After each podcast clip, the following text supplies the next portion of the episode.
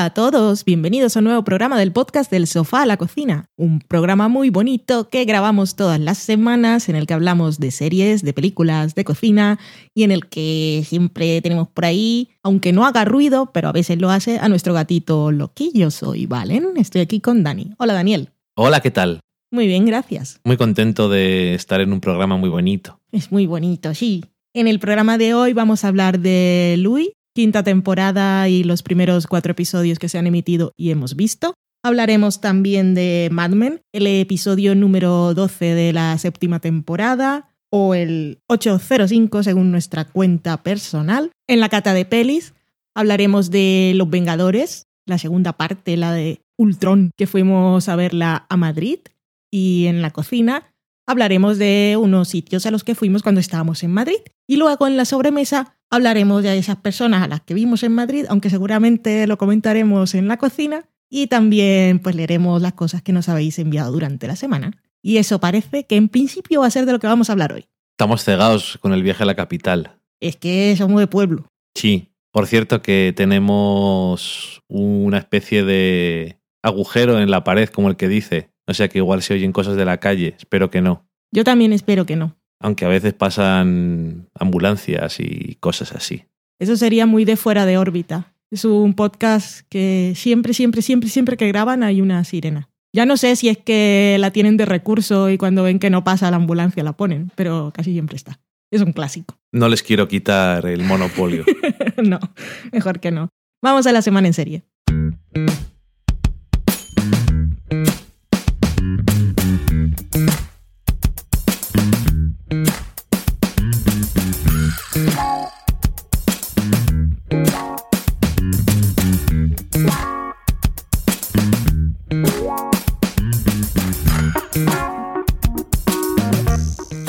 La primera serie de la que vamos a hablar es Louis, Louis, Louis, Louis. Que ahora podemos porque ha vuelto la canción de los títulos de crédito.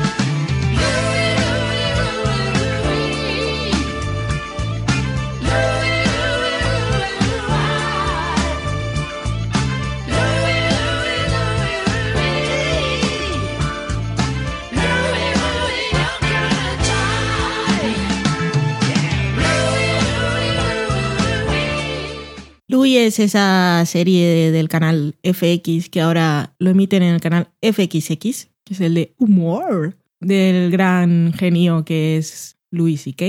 Una serie que ya va por su quinta temporada, de la que hemos hablado muchas veces en el programa, que esperamos que todos estéis viendo y que si no es así, os pongáis al día, escuchéis algunos de nuestros programas. Y bueno, si no la estáis viendo, pues no, no quedéis si la queréis ver. Y si no la vais a ver porque es que no tenéis tiempo de ver series y nos escucháis porque os caemos bien, pues bienvenidos, pasad. Eso quiere decir que vamos a hablar con spoilers. Más que nada un aviso. Que tampoco es un drama con revelaciones y giros, pero es mejor verlo sin saber nada. Exactamente.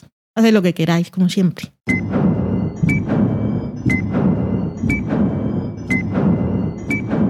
Pues Louis, hemos visto ya los cuatro primeros episodios. El primero fue Potluck, Ujú. el segundo fue A la carta, el tercero una historia de policía y el cuarto La casa de Bobby. Una cosa que dijeron los críticos americanos que les enviaron los cuatro primeros episodios es que Louis había vuelto a ser comedia. Ok.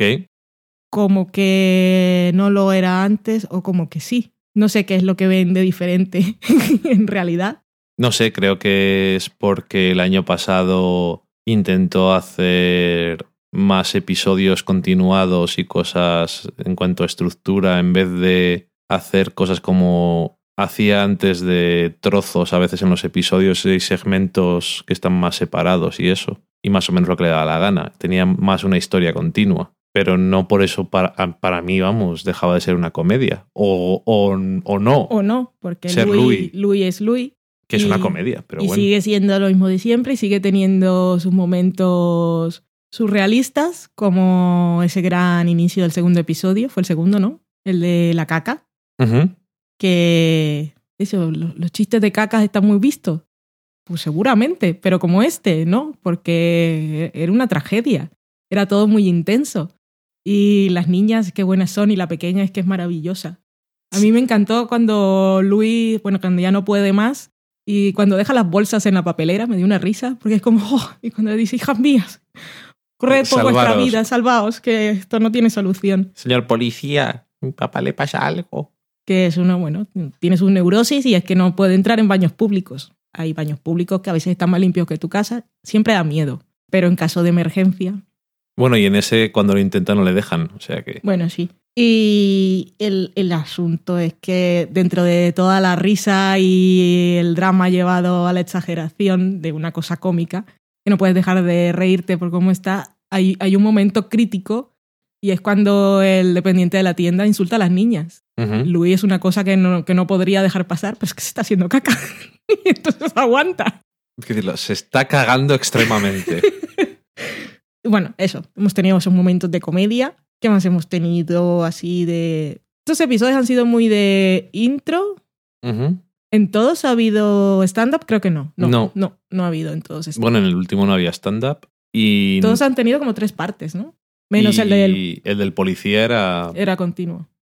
No, porque el del policía empezaba primero con lo de que iba a comprar a la tienda de cocina de cosas pijas. Ajá, cierto. que tenía el encuentro con la chica joven asiática, que en principio todos estamos de acuerdo con él porque lo está despreciando. Y él comienza a darle el discurso de que, claro, como no, se no- Que es una cosa que yo siempre digo. Cuando la gente te atiende mal, digo, este es un empleado y no es el dueño, porque no le interesa vender. Un pensamiento que, que sacas enseguida, porque no es normal. Y luego ella se lo gira ahí un poquito y le dice, no, si yo soy la dueña. Y le saca eso ahí de fetichismo con las jóvenes asiáticas y que claro, que él es un pringao que quiere que le presten atención y tal. Que es un poco raro, pues puede tener razón. Pero luego le saca la historia esa de que tienes miedo a los jóvenes. Mm. Te sientes raro con ellos. Sí, Pe- dice sí. Pero a que no te sientes mejor sabiendo que tus hijas van a ser más listas que tú. Y dije, bueno, va. ¿Qué más hemos tenido? Lo del cómico también estuvo bien. Estoy hablando de, de las cosas sueltas porque luego hay una cosa serializada que es lo de Pamela. Vamos Ujú. a hablar más. El cómico, el niño este que, claro, dice, tenía razón, que el humor está mejor cuando haces cosas que son honestas. Pero claro, lo que él decía no hacía mucha gracia. Y era un poco de maltrato infantil también. Ujú. Y luego le dice, pues primero le dice, esto no, es que, es que no, no, no, puedes hacer esto. Con una voz graciosa. Pon voz graciosa y triunfa o algo. Son de esas cosas que nunca sabes si lo que está viendo en la tele es de verdad o no. Pero parece que sí. Que ahí ya dejan caer una cosa de... Que en lo de la sesión esa del micrófono abierto, que traduciré así literalmente, no sé si eso tiene un nombre. Eso ya sé en el resto del mundo.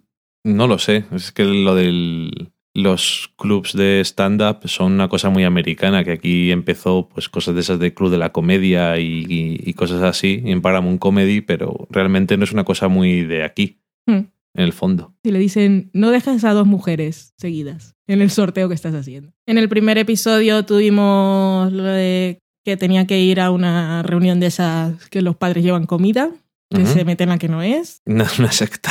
por una secta, porque, porque es así, nunca había querido ir y va. Y se encuentra con esa pareja de mujeres lesbianas que tienen una madre de alquiler para el niño. Que escuché, creo que fue en la podcast que estaba un poco enfadado el tío Gus, porque decía que era como muy estereotipo de la, la lesbiana que odia a los hombres. Que yo no lo había visto así y a mí lo que me pareció que estaba diciendo era que en el fondo to- todos pueden ser gilipollas, hombres y mujeres.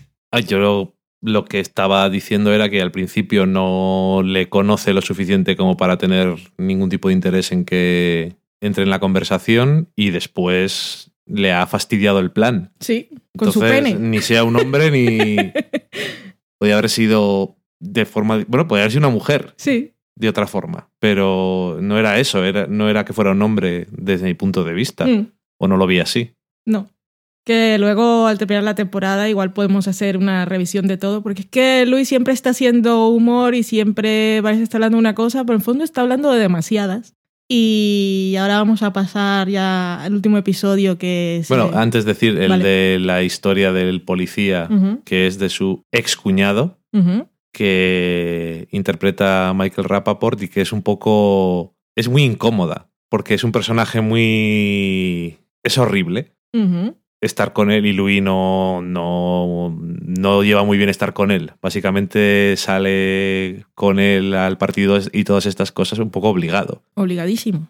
Bueno, sí, un poco no, obligadísimo. Y luego al final tiene un poco giro para hacerlo un personaje más humano, con lo de que pierde el arma, que es lo peor que le puede pasar a un policía, porque, porque es lo peor que te puede pasar. La, pueden, la puede usar cualquiera para cometer cualquier asesinato y es, va en contra de todo lo que es. Y luego Louis que la encuentra, y es, es- a mí me hizo mucha gracia cómo vuelve con la pistola Sí. a su casa. Y Se cuando le- se le cae ahí, que está saliendo la El patrulla, furgón. el equipo A de policías, y está la pistola en el suelo. Qué susto. Pues bueno, ahí tenemos el tío este, el, el típico bully, es acosador, o sea, le está da- dando hostias todo el tiempo y es un pesado y solo habla de él, que cuando Louis comienza y se defiende, dice, sí, estoy con Louis, y luego el otro dice, pues pobre desgraciado, nadie me quiere. Y claro, cuando pierde el arma, se le va, se le va todo. Sí, Su hombría, la seguridad en sí mismo. Es lo único que tiene. O sea, ni siquiera no tiene amigos, no tiene mujer porque la hermana de Luis se separó de él. Lo único que tiene es que es policía. Exactamente. No el Ser mejor, policía. no el mejor. Serlo. Porque lleva 15 años y 19, sigue. me acuerdo. 19 años eran y sigue siendo uno de patrulla. No le gusta el trabajo, pero es un policía que es algo que tiene un cierto estatus y haces algo bueno, se supone inherentemente. Y claro, perder el arma, que es lo, lo peor que le puede pasar, pues le hace polvo. Y luego, bueno, pues termina también con una de esas cosas que hacía antes Louis, mucho de toma falsa o final Sí. de una escena que están ahí aprendiendo a tejer. no sé. Es que tiene. Eso, que Louis en sus ratos libres está tejiendo, que luego lo esconde, Sí. su parte femenina. Y vamos al cuarto, que empieza con lo del hermano que lo llama porque se ha muerto el tío. Y se van allí porque lo había visto en las esquelas del periódico, pero es un- no había pensado más, se ha muerto, llegan, obviamente no es el tío. Primero piensan, igual tenía amigos orientales, pero no. Entonces tienen esa conversación, el hermano ahí. Me encanta la discusión de primero es un fracasado porque es el mayor, y el otro le dice, pero si yo soy mayor que tú, bueno, igual. En- Entonces, no me cuidas porque eres el mayor. sí, que le dice, tú, tú has tenido todo, estás divorciado, o sea, eso quiere decir que has estado casado, tienes unas hijas, Tienes un trabajo. ratico, tienes trabajo. Y obviamente tus espermas, tus espermatozoides funcionan porque tienes hijas. Yo me hice una prueba para ver qué tal y no, no soy nada, ni siquiera soy un hombre funcional si tuviera que serlo. Ujú. Y entonces ahí hablando de emasculaciones, nos vamos a la siguiente escena cuando está en la parada del autobús y hay una mujer dándole hostias a un hombre y Luis defiende a la persona, bueno, a la víctima. Tanto como defenderle, Bueno, se- se déjalo. Sí, Bueno, se mete. es- es una forma de defender. Sí, se mete. hacer. Sí, sí. Que ahí si piensas en géneros invertidos, pues es es lo que haría también. Sí, y, pero acaba como por desgracia acaban muchas veces las cosas. Y por eso es una de las razones por las que a veces la gente no se quiere meter en lo que, entre comillas, no son sus asuntos. Exactamente. Porque acabas cobrando tú. Pero en este caso, la hostia es una mujer. Ajá. Y entonces viene la, la humillación. Me, ese está muy bien rodado. Ves, ves que la mujer le está pegando. Y en un momento él así como que, que mira a los lados a ver si nadie lo ve y la toca un poquito. Pero claro, como es una mujer, no le puede, no, no le pega. Porque no siente la cosa equilibrada, pues le dan hostias. Y entonces cuando llega a casa las niñas, "Oh, ¿qué ha pasado, papá? Y él usa siempre el pronombre they, que es ese eh, en, en inglés para que, que no, no define masculino ni femenino. Pero claro, ellas piensan que eran plural. varios. Ajá. Y entonces le dice, no, que ha sido una mujer. Y las niñas se ríen de él. ¡Ah, te ha pegado! Y él intenta ahí invertir y dice, las mujeres también son fuertes. Pero bueno, se Pero ríen se descojonan de él. Y entonces llega a casa de Pamela a pedirle ayuda, que lo- le tape un poco las marcas porque tiene un... Sí, tiene que trabajar. Bueno, te dejo hablar. tiene que trabajar y entonces eh, le empieza a cubrir las heridas pues muy eficientemente y entonces llega el punto en que va a empezar a ponerle pintalabios. Y dice, "Eh, eso no, no, no hace falta. Y tiene ese momento de, como tengo que hacerlo. No, puede, ah, no voy a tener otra oportunidad. Luego ya vemos que probablemente no la, no la iba a tener por muchas razones, pero no va a haber otra oportunidad como esta. Tienes que dejarme hacerlo. Te voy a hacer de todo. Te vas a ir, como dice, te vas a ir con los huevos como uvas pasas a trabajar. No vas a tener problema. Y entonces Louis mm, se deja, como ya también aquella vez cuando estaba con esta mujer Con que le dice, vístete, pruébate el vestido y se lo prueba y se descojona de él. Y se viste y entonces dices, bueno, pues ya está. Pero no, no está. Y entonces ella dice, no, espera. Y se pone una gorra y empieza a, a hacer este, el roleplay de que ella es un hombre y él es una mujer. es que no puedo. Con un nombre muy interesante y Jornata. es que no sé por qué me hace tanta gracia. Porque la escena era graciosa, incómoda, extraña. Sí, pero Lo del nombre es muy gracioso, pero aparte ella le dice, ah, es sueca, noruega. Qué exótico.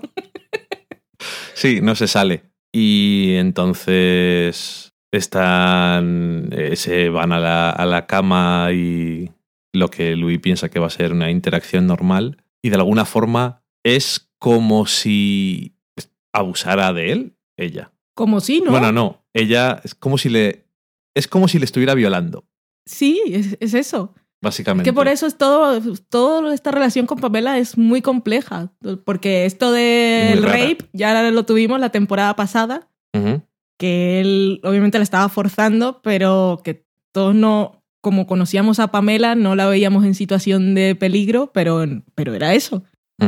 Era, era algo, era beso y tal, pero ella no quería y él le puso la mano en la puerta y era una cosa así. Lo que pasa es que la relación con Pamela siempre ha sido tan así, sobre todo desde que volvió del viaje, porque en, en realidad cada uno están asumiendo, asumiendo no, pero como que Louis es la persona vulnerable de la relación y ella es lo que estamos acostumbrados, por lo menos, ya no diré en la vida en general, pero en la ficción siempre es el hombre el que no quiere compromisos y... Sí, es- están en una página distinta de la relación. Él Sí. quiere algo más y aunque dice que acepta lo que ella quiere, pues de vez en cuando sale que quiere más. Y me gusta porque, bueno, luego ella le deja porque de una forma que dice que no quiere ser cruel, que no, quiere, que no le va a dar nunca lo que él quiere, aunque él diga que está bien, no está bien porque quiere otra cosa. Sí, Y incluso en eso, en esa escena, están. Aunque ya vuelven a ser.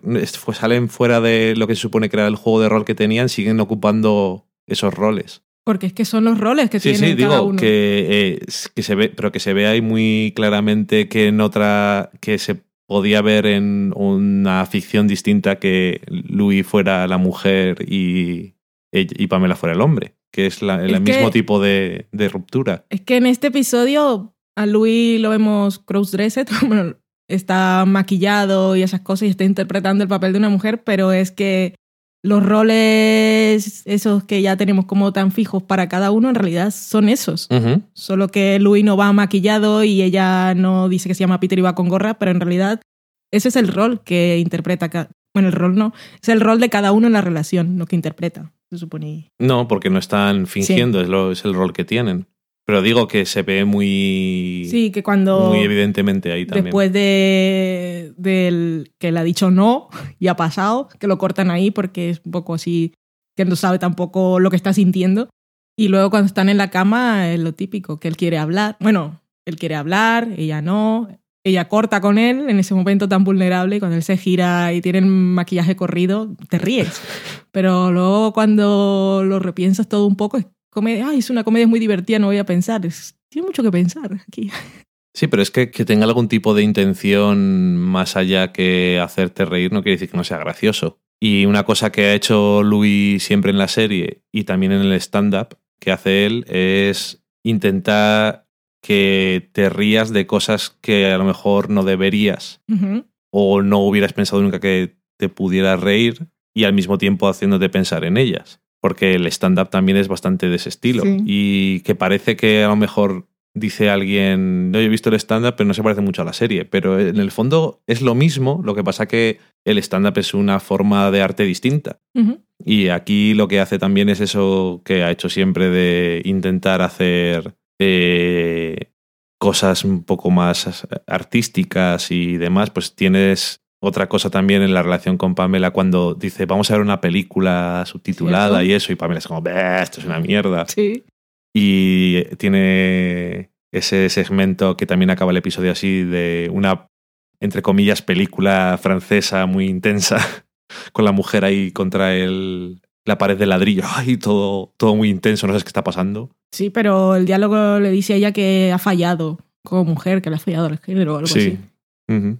pero que es que es eso que no no tiene por qué dejar de ser gracioso y yo me río mucho Sí. pero al mismo tiempo me parece cuanto menos interesante siempre. Siempre hay algo. Si no es eh, temáticamente, es estilísticamente o algo. Siempre tiene... Por eso me gusta tanto Louis, porque tampoco deja de ser gracioso incluso en cosas dramáticas. No, pero el hecho de que te haga todo tanta gracia, a veces quizá hay cosas que pasan así por encima. Y ahora con lo de Pamela, pues me hice la lista, ya tú dijiste lo de Liz cuando... Como que Louis no tiene esa necesidad de demostrar su machombría constantemente. Más eh, expresión de la masculinidad Sí, más, él está más típica. teje en sus ratos libres y la otra le dice se ponga el vestido, él se lo pone, se ríen, pasan un rato divertido. Luego tenemos, me acuerdo del momento aquel con Melissa Leo, que mucho jiji jaja, pero eso también es forzar a alguien sexualmente, Sí. que, que es, que es lo que es. Y luego, que no me acuerdo quién era la, la actriz invitada, pero con aquella que salió y hay unos pesados en un bar. Y entonces él Sí, está con no la vuelve a duda de si tiene que pelear con ellos o no. Y tienen ahí la conversación y, y al final él decide no pelear. Y ella le dice, "Me, mira, pues yo pensaba que no, pero ahora te he visto. Y, no, molesta. No, No me ha gustado. Me ha, me ha quitado todas las ganas que tenía de ti. Es el episodio Bully, que por cierto está muy bien, además, ese episodio en general, por si acaso alguien no se acuerda de cuál es. Sí. Y que luego también tiene otras veces que sí está haciendo el papel de hombre, como en, bueno, muchas veces en su relación con la camarera en Sauces de Fat Lady, Sí. que también está haciendo ese papel de hombre, porque tiene eso, tiene... Está haciendo el papel de hombre, pero le da la voz a ella. Que Luis, Luis es bastante de, de hacer un, una, una tesis doctoral. No, digo el, digo el personaje, claro. Sí, sí. Pero eso, que no tiene normalmente la necesidad de llenar el rol de hombre con las cosas que tradicionalmente se suponen. Lo cual me siento identificado y al mismo tiempo mm, también por eso me hace gracia porque casi nunca le sale bien. No, no, no. O nunca le sale bien ser así. Pero es que es como es, tampoco, tampoco lo puede evitar. Que Luis habla de muchas cosas, pero habla de estas cosas muchas veces. O sea que es algo tener en cuenta. Es algo que le interesa. A mí me apasiona cuando se va por esos derroteros. Porque no es, norm- no, no es lo usual en una comedia. Pero también le interesa, por ejemplo, el tema de su la relación de alguien de su edad con mujeres más jóvenes, no solamente este episodio eh, que has comentado tú antes de la propietaria de la tienda para hipsters, Sí. porque es lo que es, Y dice que es lo único que le interesa vender a ellos y ya está, Sí. sino también el episodio es en el que se acuesta con una chica joven porque le ponen los viejos, o yo qué sé, el episodio en el que se va a Afganistán y la relación que tiene con la animadora, siempre tiene, Hay temas recurrentes. tiene temas recurrentes, sí. Muy interesante. Pues eso, Luis, si alguien acaba de llegar, espero que esté viendo la serie y eso, nos gusta en esta casa. Me gusta mucho. Así que yo creo que por ahora lo dejamos. Creo que hemos comentado más o menos así ampliamente los cuatro episodios que hemos visto. Volveremos a ella. Cuando- Son solo ocho. Sí, pues no sé Depende cómo vayan siendo los episodios, cómo tengamos el cronograma, que cada vez vamos dejando más cosas detrás. Pero en cualquier caso, así sea cuando acabe la temporada, volveremos a hablar de ella. Y ahora nos vamos al plato fuerte de la semana, hasta que se nos acaben los platos, que es Mad Men. This is ground control to Major Tom. You've really made the grade. And the papers want to know whose shirt you wear. Now it's time to leave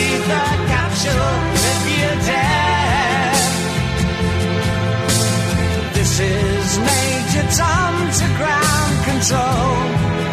I'm stepping through the door. And I'm floating in a most peculiar way. And the stars look very different today. Los Horizon, el antepenúltimo episodio de la serie, Lagrimita. Cada vez que Valen se acuerda de que cualquiera de los momentos de la serie puede ser el último de un personaje, le entra una tristeza. Ay, sí, hoy, hoy lloré en el revisionado. Pero solamente pensando en una cosa, ni siquiera por algo que estaba pasando. No.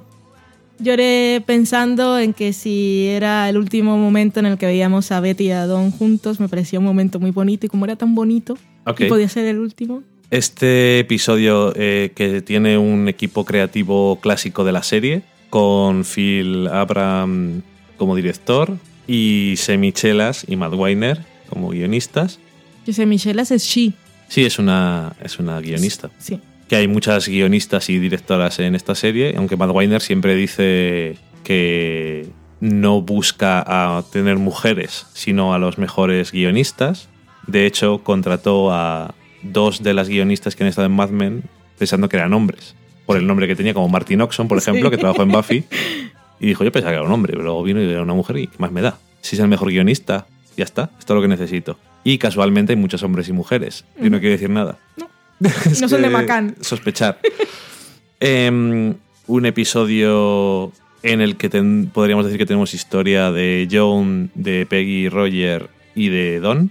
En este episodio, Don, o yo es la sensación que tengo, bueno, luego entramos más en profundidad, lo vamos a dejar para el final, pero por hacer un comentario así un poco general, me ha dado la sensación de que iba de un sitio a otro no sintiéndose necesitado o necesario, buscando a alguien que le necesitara, o buscando ayudar o aportar al- en algún lado, que tampoco es lo que busca siempre. Y me pareció interesante. Bueno, el episodio está muy bien, que- extrañamente, para que lo digamos nosotros. Qué cosas.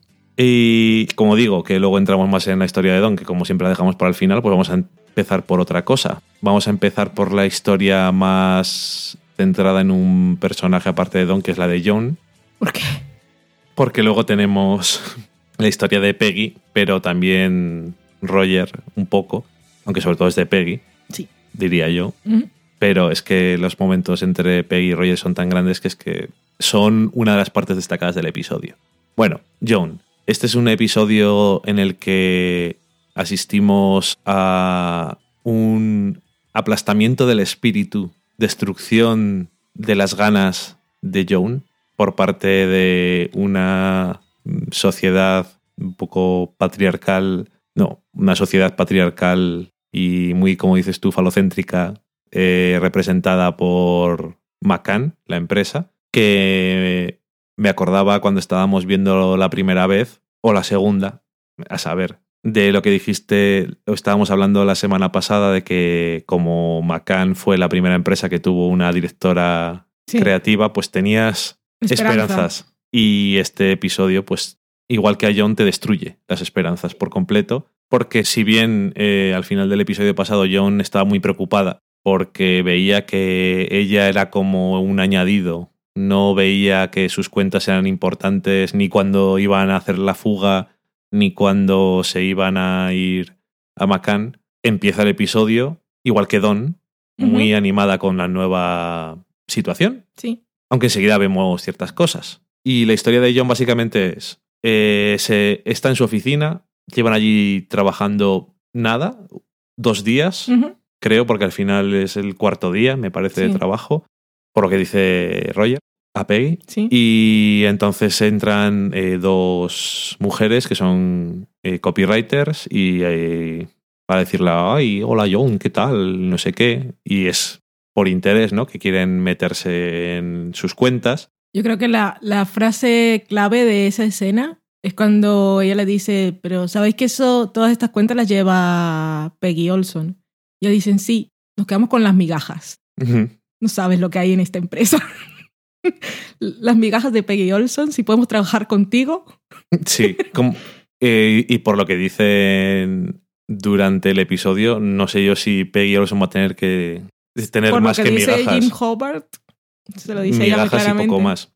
Esto es un sitio en el que se hacen las cosas de forma distinta. Que por cierto, es una cosa que. una temática que va a través del episodio en el que se dan cuenta John y Don, que son los que están allí trabajando, de los que vemos, porque a Pete no le vemos trabajar mucho. Vamos por el pasillo muy O sea, te le contento. vemos muy contento. Todavía no se ha dado de frente con nada, pero Don. Porque y, es hombre y es vicepresidente. y Don, porque es Don. Y Don acaba de llegar ahí a ver al jefe. Don y John se dan cuenta de que las cosas se hacen de forma muy diferente. En general, eh, tienen que quedar para... ¿Vamos a comer? Sí, mira a ver tu calendario, mm, cosas así. O ya sabes si le dicen las mujeres que van a preguntar, bueno, si ya sabes, pregunta por nosotros a no sé quién, que le dará una eh, notificación a no sé quién, eh, pide una proposición de no sé qué, la archivas en no sé dónde y es como, es demasiado grande todo. Bueno, que igual tienen todo el edificio, pero por, por las limitaciones que tengo hasta ahora, Stan estaba en, el en la planta 14 y Roger en la 26. Sí, o sea, es el edificio entero, yo creo. Sí. Es Macan. Es que, pero claro, por lo que vemos a lo largo del episodio, es una empresa que no nos damos cuenta de lo grande que es. No, porque es que ahí eh, comparas fácilmente con todo lo que ha sido Sterling, Cooper y compañía en todos sus nombres. Que siempre era todo como muy luminoso y siempre cambiando y cada vez más moderno. Y estos son pasillos oscuros y es como, uy, tienes una ventana. Sí, y, y eso, y la diferencia de que ahora en la empresa en la que trabajan hay 30 directores creativos, Sí. que es una de las razones, luego hablamos de Don. Pero bueno, John eh, tiene ese primer encuentro y después tiene un segundo encuentro con alguien que ya conocemos, que es Dennis, que le conocimos en esa escena tan agradable en que estaban Peggy y John, que ya vimos cómo era. Mm. Y aquí le vemos simplemente eso, pues... Es un incompetente, siendo- un inútil.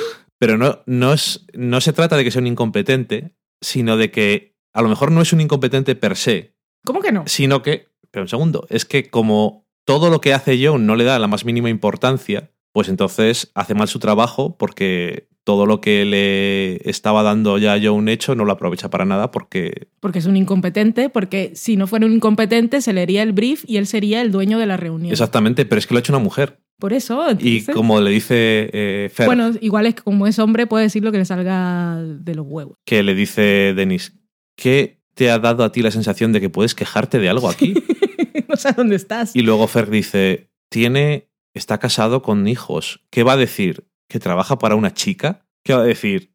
Esta es mi jefa. Hombre, por favor, ¿qué te crees que es esto? Yo ahí me acordé porque es que claro, luego ahora vemos las dos compañías han pasado 11 años. Creo que cuando empezó Mad Men era el 59. Ajá, sí, sí. En el primer episodio de Mad Men tiene la reunión con Rachel Menken y Don Draper se enfada y dice, yo no voy a permitir que una mujer me hable así. Ajá. Y siempre nos parecía que en Mad Men, Dios mío, qué cosas más terribles pasan, pero luego, claro, comparamos con lo que es Macan 11 años después, en el 70, que es mucho, como que no han evolucionado. Es como, claro, era la sociedad, pero de alguna manera es como que las mujeres que han estado en Sterling Cooper y compañía le han abierto el camino, han enseñado a esos hombres a, a respetarlas. Sí. Y en Macan eso no es permitido, 11 años que después. de alguna forma, a pesar de todo, en Sterling, Cooper and Partners eran unas privilegiadas, básicamente. Sí. y que ahora mm, no es que no lo sean, es que es todo lo contrario. Y, y claro, y John intenta salir de esto, quiere deshacerse de Dennis, porque, porque es horrible. Porque mete, mete la pata terriblemente. Porque es que tiene una excusa muy buena, que la ha cagado con, enormemente. Pero bueno, aparte que es que le odia. ¿Cómo no le va a odiar? ¿Cómo no le va a odiar? Pensaba que iba a ser divertido trabajar contigo. Que es una cosa que tiene mucho en su cabeza. Como John, pensamos que ibas a ser divertida. Que ibas a ser.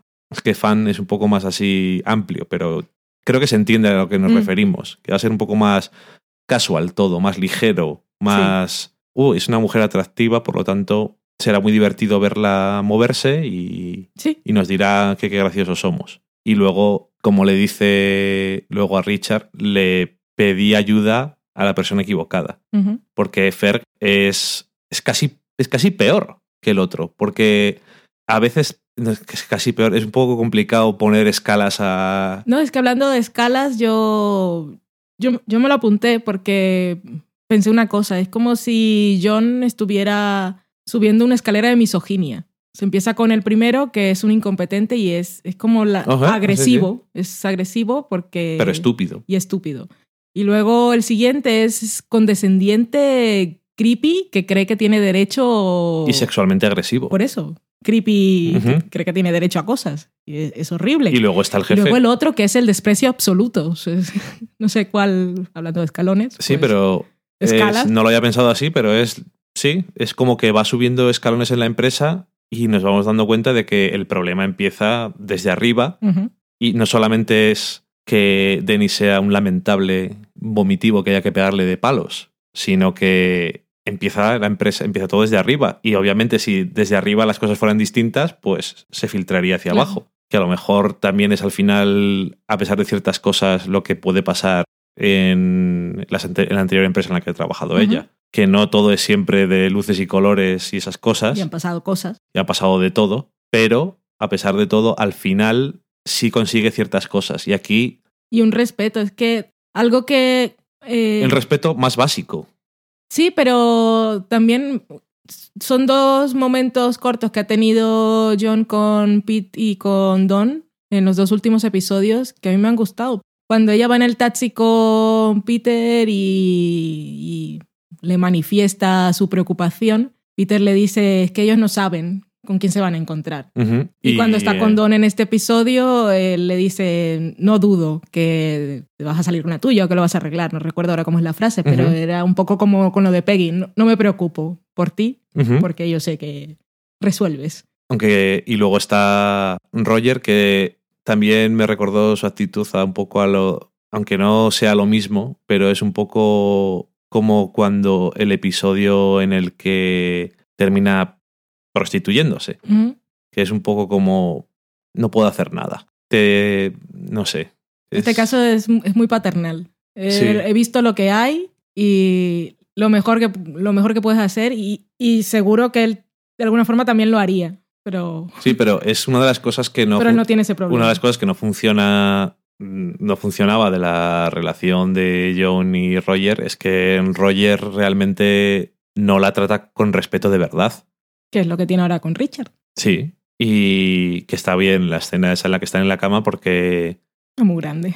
ella pues está enfadada y así como no me digas lo, dónde tengo que irme y tal. Que eh, las intenciones de él son buenas. Sí. Lo que pasa que no es no se trata de un tema de que sea una mujer ni nada, sino simplemente que mm, como no necesita nada porque es rico, pues es como, pues no trabajes tú tampoco, vámonos a algún sitio. Y, Y, se- y él le dice, no es yo tengo dinero, te voy a mantener, es tú tienes dinero y yo también. Sí, sí, o sea, tú tienes suficiente. Sí. Y entonces dice, es que me deben dinero y dice, ah, es un problema de negocios. Entonces, aquí te puedo ayudar, te voy a dar dos consejos.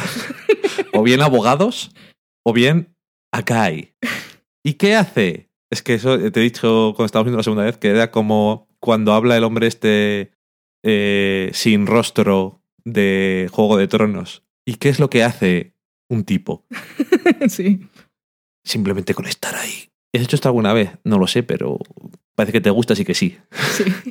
No sé, bueno, tiene una relación buena. Me gusta la relación que tiene con él. Y me gusta que siga, que no sea. Que no le hayan mandado a la mierda, sino que le hemos visto. O no visto, pero sabemos que existe en todos los episodios que hemos visto, desde Mm. que le conoció. Y, y, lo que, y lo que decíamos, eso, que le pide ayuda a Fer y la caga, y dice, pues voy a subir un paso más arriba, y la caga más todavía. la caga más, no, No ella. no, no que se equivoque, Sí. sino que se equivoca por confiar en que hay algún sitio Mm. en el que la empresa puede encontrar algo de comprensión. Y que va es subiendo- algo que podría, que podría ocurrir en su empresa. Es Como una cosa tan chorra como que eh, Peggy está sin oficina y cuando Marsha le dice, ¿se lo has dicho a Don? Ya le dice, no, ¿quieres que se lo diga? Y dice, Dice, no, "No". no, déjalo. Pero claro, si ellas tienen un... Que claro, en Sterling Cooper, si hubiesen tenido un problema de este tipo, pues siempre tenían con quién hablar. Ver, ¿Qué, qué mierda es esto? Y sé que no tiene nadie con quien hablar, realmente. Porque cuando llega el momento en el que habla con alguien que conoce sobre el tema, que el único que conoce es a Roger, no le ofrece nada. Que no tiene nada que ofrecer. No tiene nada que. Me ha mandado bajar aquí para que te diga que no te puedo ayudar. Pero me he ocupado de que sea totalmente seguro que te va a dar el dinero. Por lo menos eso. Pero es que de alguna forma es una victoria pírrica, un poco migajas. En plan, me he asegurado de que tengas esto, no vas a tener nada más. Y ella es como, pues, gracias. Es como, no como si pudiera hacer más Roger, sino que le decepciona que no pueda hacer nada más o que, o que no se lo diga de otra forma. Coge esto, pero son unos lamentables, yo qué sé. Mm. Me da, o me, a mí me queda la sensación, o yo si fuera John lo haría. Me sentiría así. Un poco decepcionada con la reacción de Roger. No que hubiera conseguido nada, sino cómo le da a ella las noticias y. ¿Sabes? No sé. Bueno, igual es demasiado. Pero bueno, que me gusta también, eh, gran episodio también para Cristina Hendricks, que últimamente está en todos los episodios bien, o sea que tampoco es mucho decir. Bueno, y la escena que tiene con Jim Pero Howard eso es... lo que iba a decir, que no solamente está bien en, en muchos sentidos, sino que me gusta porque te vale muy bien para ver a dónde ha llegado John partiendo de lo que era. que en lo que es eh, el apartado feminista, no me esperaba yo que fuera John, eh, la mujer de Mad Men, que iba a hacer los A invocar alegatos, esas sí, a- cosas. A, invocar a Betty Friedan. y, y hablar de, bueno, que por cierto, las cosas de las que habla de, News- de Newsweek y el de Lady Journals, eso lo sé porque creo que venía en las notas adicionales de la mística de la feminidad y fue que precisamente en 1970 pues hicieron una el de Lady Journal era que claro que las revistas que eran para mujeres en todas esas épocas todo lo, todo lo escribían hombres. Entonces cuando lo del Lady Journal fue un, una encerrona se plantaron allí varias a- con el director y pararon todo y le hicieron una serie de exigencias. Y es que cosas tan básicas como que hubiera mujeres escribiendo para mujeres, que, que no todos los artículos fueran ponte bonita cuando llegue tu marido, y decían cosas como que en lugar de em, cómo complacer a tu marido, se escribieran cosas como cómo seguir tu vida después de un divorcio. Y bueno, Esto me suena que lo vimos en alguno de los documentales También. sobre la historia del feminismo y eso que, que vimos, eh, alguno de ellos, que ahora mismo no, no me acuerdo. Pero bueno, eso. Pero sí, que... que pero, no me esperaba que fuera ella, pero tenía que haberlo sabido, pues son, son tipos de feminismos diferentes. Y también depende de, los, de, de la situación en la que tú te encuentres. Y esto estoy hablando del momento ascensor de Peggy y John. Cuando John dice, quiero quemarlo todo de arriba abajo, que es lo que yo querría que pasara, que no va mucho con Mad Men, pero me gustaría que fuera allí a quemarlo todo de arriba abajo porque es lo que se merecen. Eh, ella, ella está. Ella es víctima de, de un sexismo y de- muy diferente porque es su cuerpo, pero es que ella no puede deshacerse de su cuerpo. Por eso a mí me, me, me dolió cuando Peggy le decía: No puedes tener las dos cosas. Y yo, ¿cómo mierda, no? ¿Por qué no? Sí, pero es que, por eso digo que, pero que es que haga ese tipo de comentarios te deja muy claro cómo ha evolucionado Sí, sí, sí. John desde el Por principio. Pero también en este episodio vemos como hay ciertas cosas que Peggy las tiene en su mente de una forma que, que parece que por las cosas que hace y las cosas a las que ha llegado, Peggy no lo es, pero en algunas cosas parece que es más retrógrada que John, cuando el personaje parecían opuestos, en el sentido de que tiene es mucho más pasiva o más permisiva. ¿Quién? Peggy. No, Peggy no, al, al contrario, porque Peggy siempre ha exigido cosas porque ella siente que las merece. Bien, Y bien. ella no, no. siempre ha exigido, yo quiero mi oficina, cuando se Ujú. lo da Roger, y yo quiero más dinero y me voy porque quiero cambiar y me da más dinero, no me des más dinero y tal. Pero ella no ha sido víctima de, de- del acoso de ser uno, de que sea vista como un objeto sexual. Ella, ella es víctima de, al principio ha sido, algunos clientes la menosprecian y ese tipo de cosas, o no puedes estar en esta cuenta porque quieren un hombre. Y, pero claro, cuando, depende de la situación en la que te enfrentas, tu reacción también es distinta. También me gusta saber que John porque claro, no, no olvidaremos nunca el momento violación. Y John también ha, ha aceptado una serie de cosas porque, por- no sé, es mayor que Peggy, porque estaba criada de otra manera. Sí, pero lo que me refiero es que la actitud de Peggy, no con lo que ella cree que puede conseguir. Es que en este episodio se ve todo, se ven las dos cosas. Pero igual que en la escena del ascensor, bueno, pues se les aguanta y ya está. En este episodio dice también, yo quiero alguna vez tener el nombre en la puerta y Roger está, bueno, tranquila, no te calientes.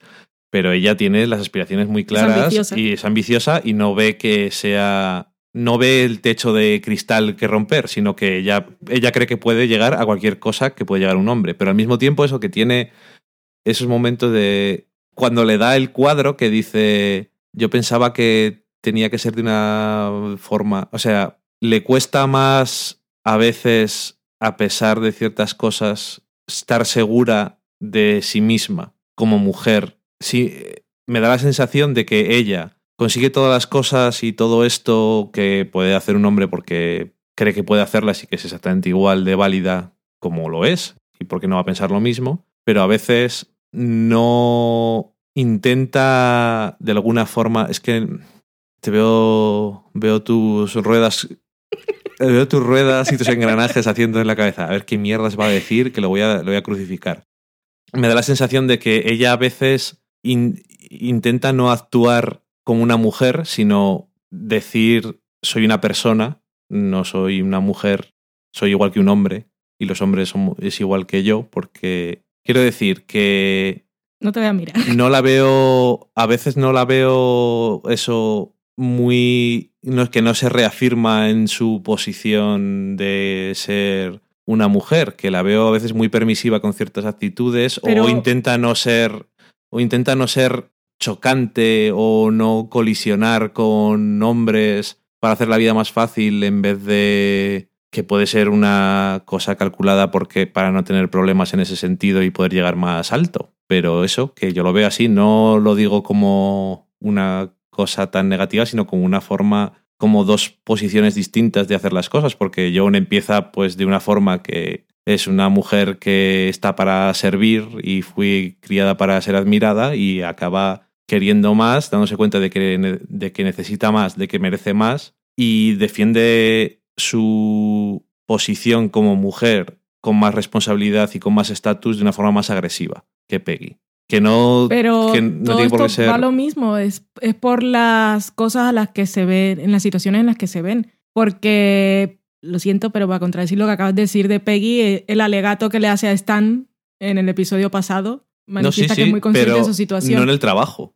En el trabajo, en uno de los pitch, en que le mete un rapapolvo a uno de los clientes porque la está menospreciando porque no es don. Pero no, porque sea, pero no porque sea una mujer.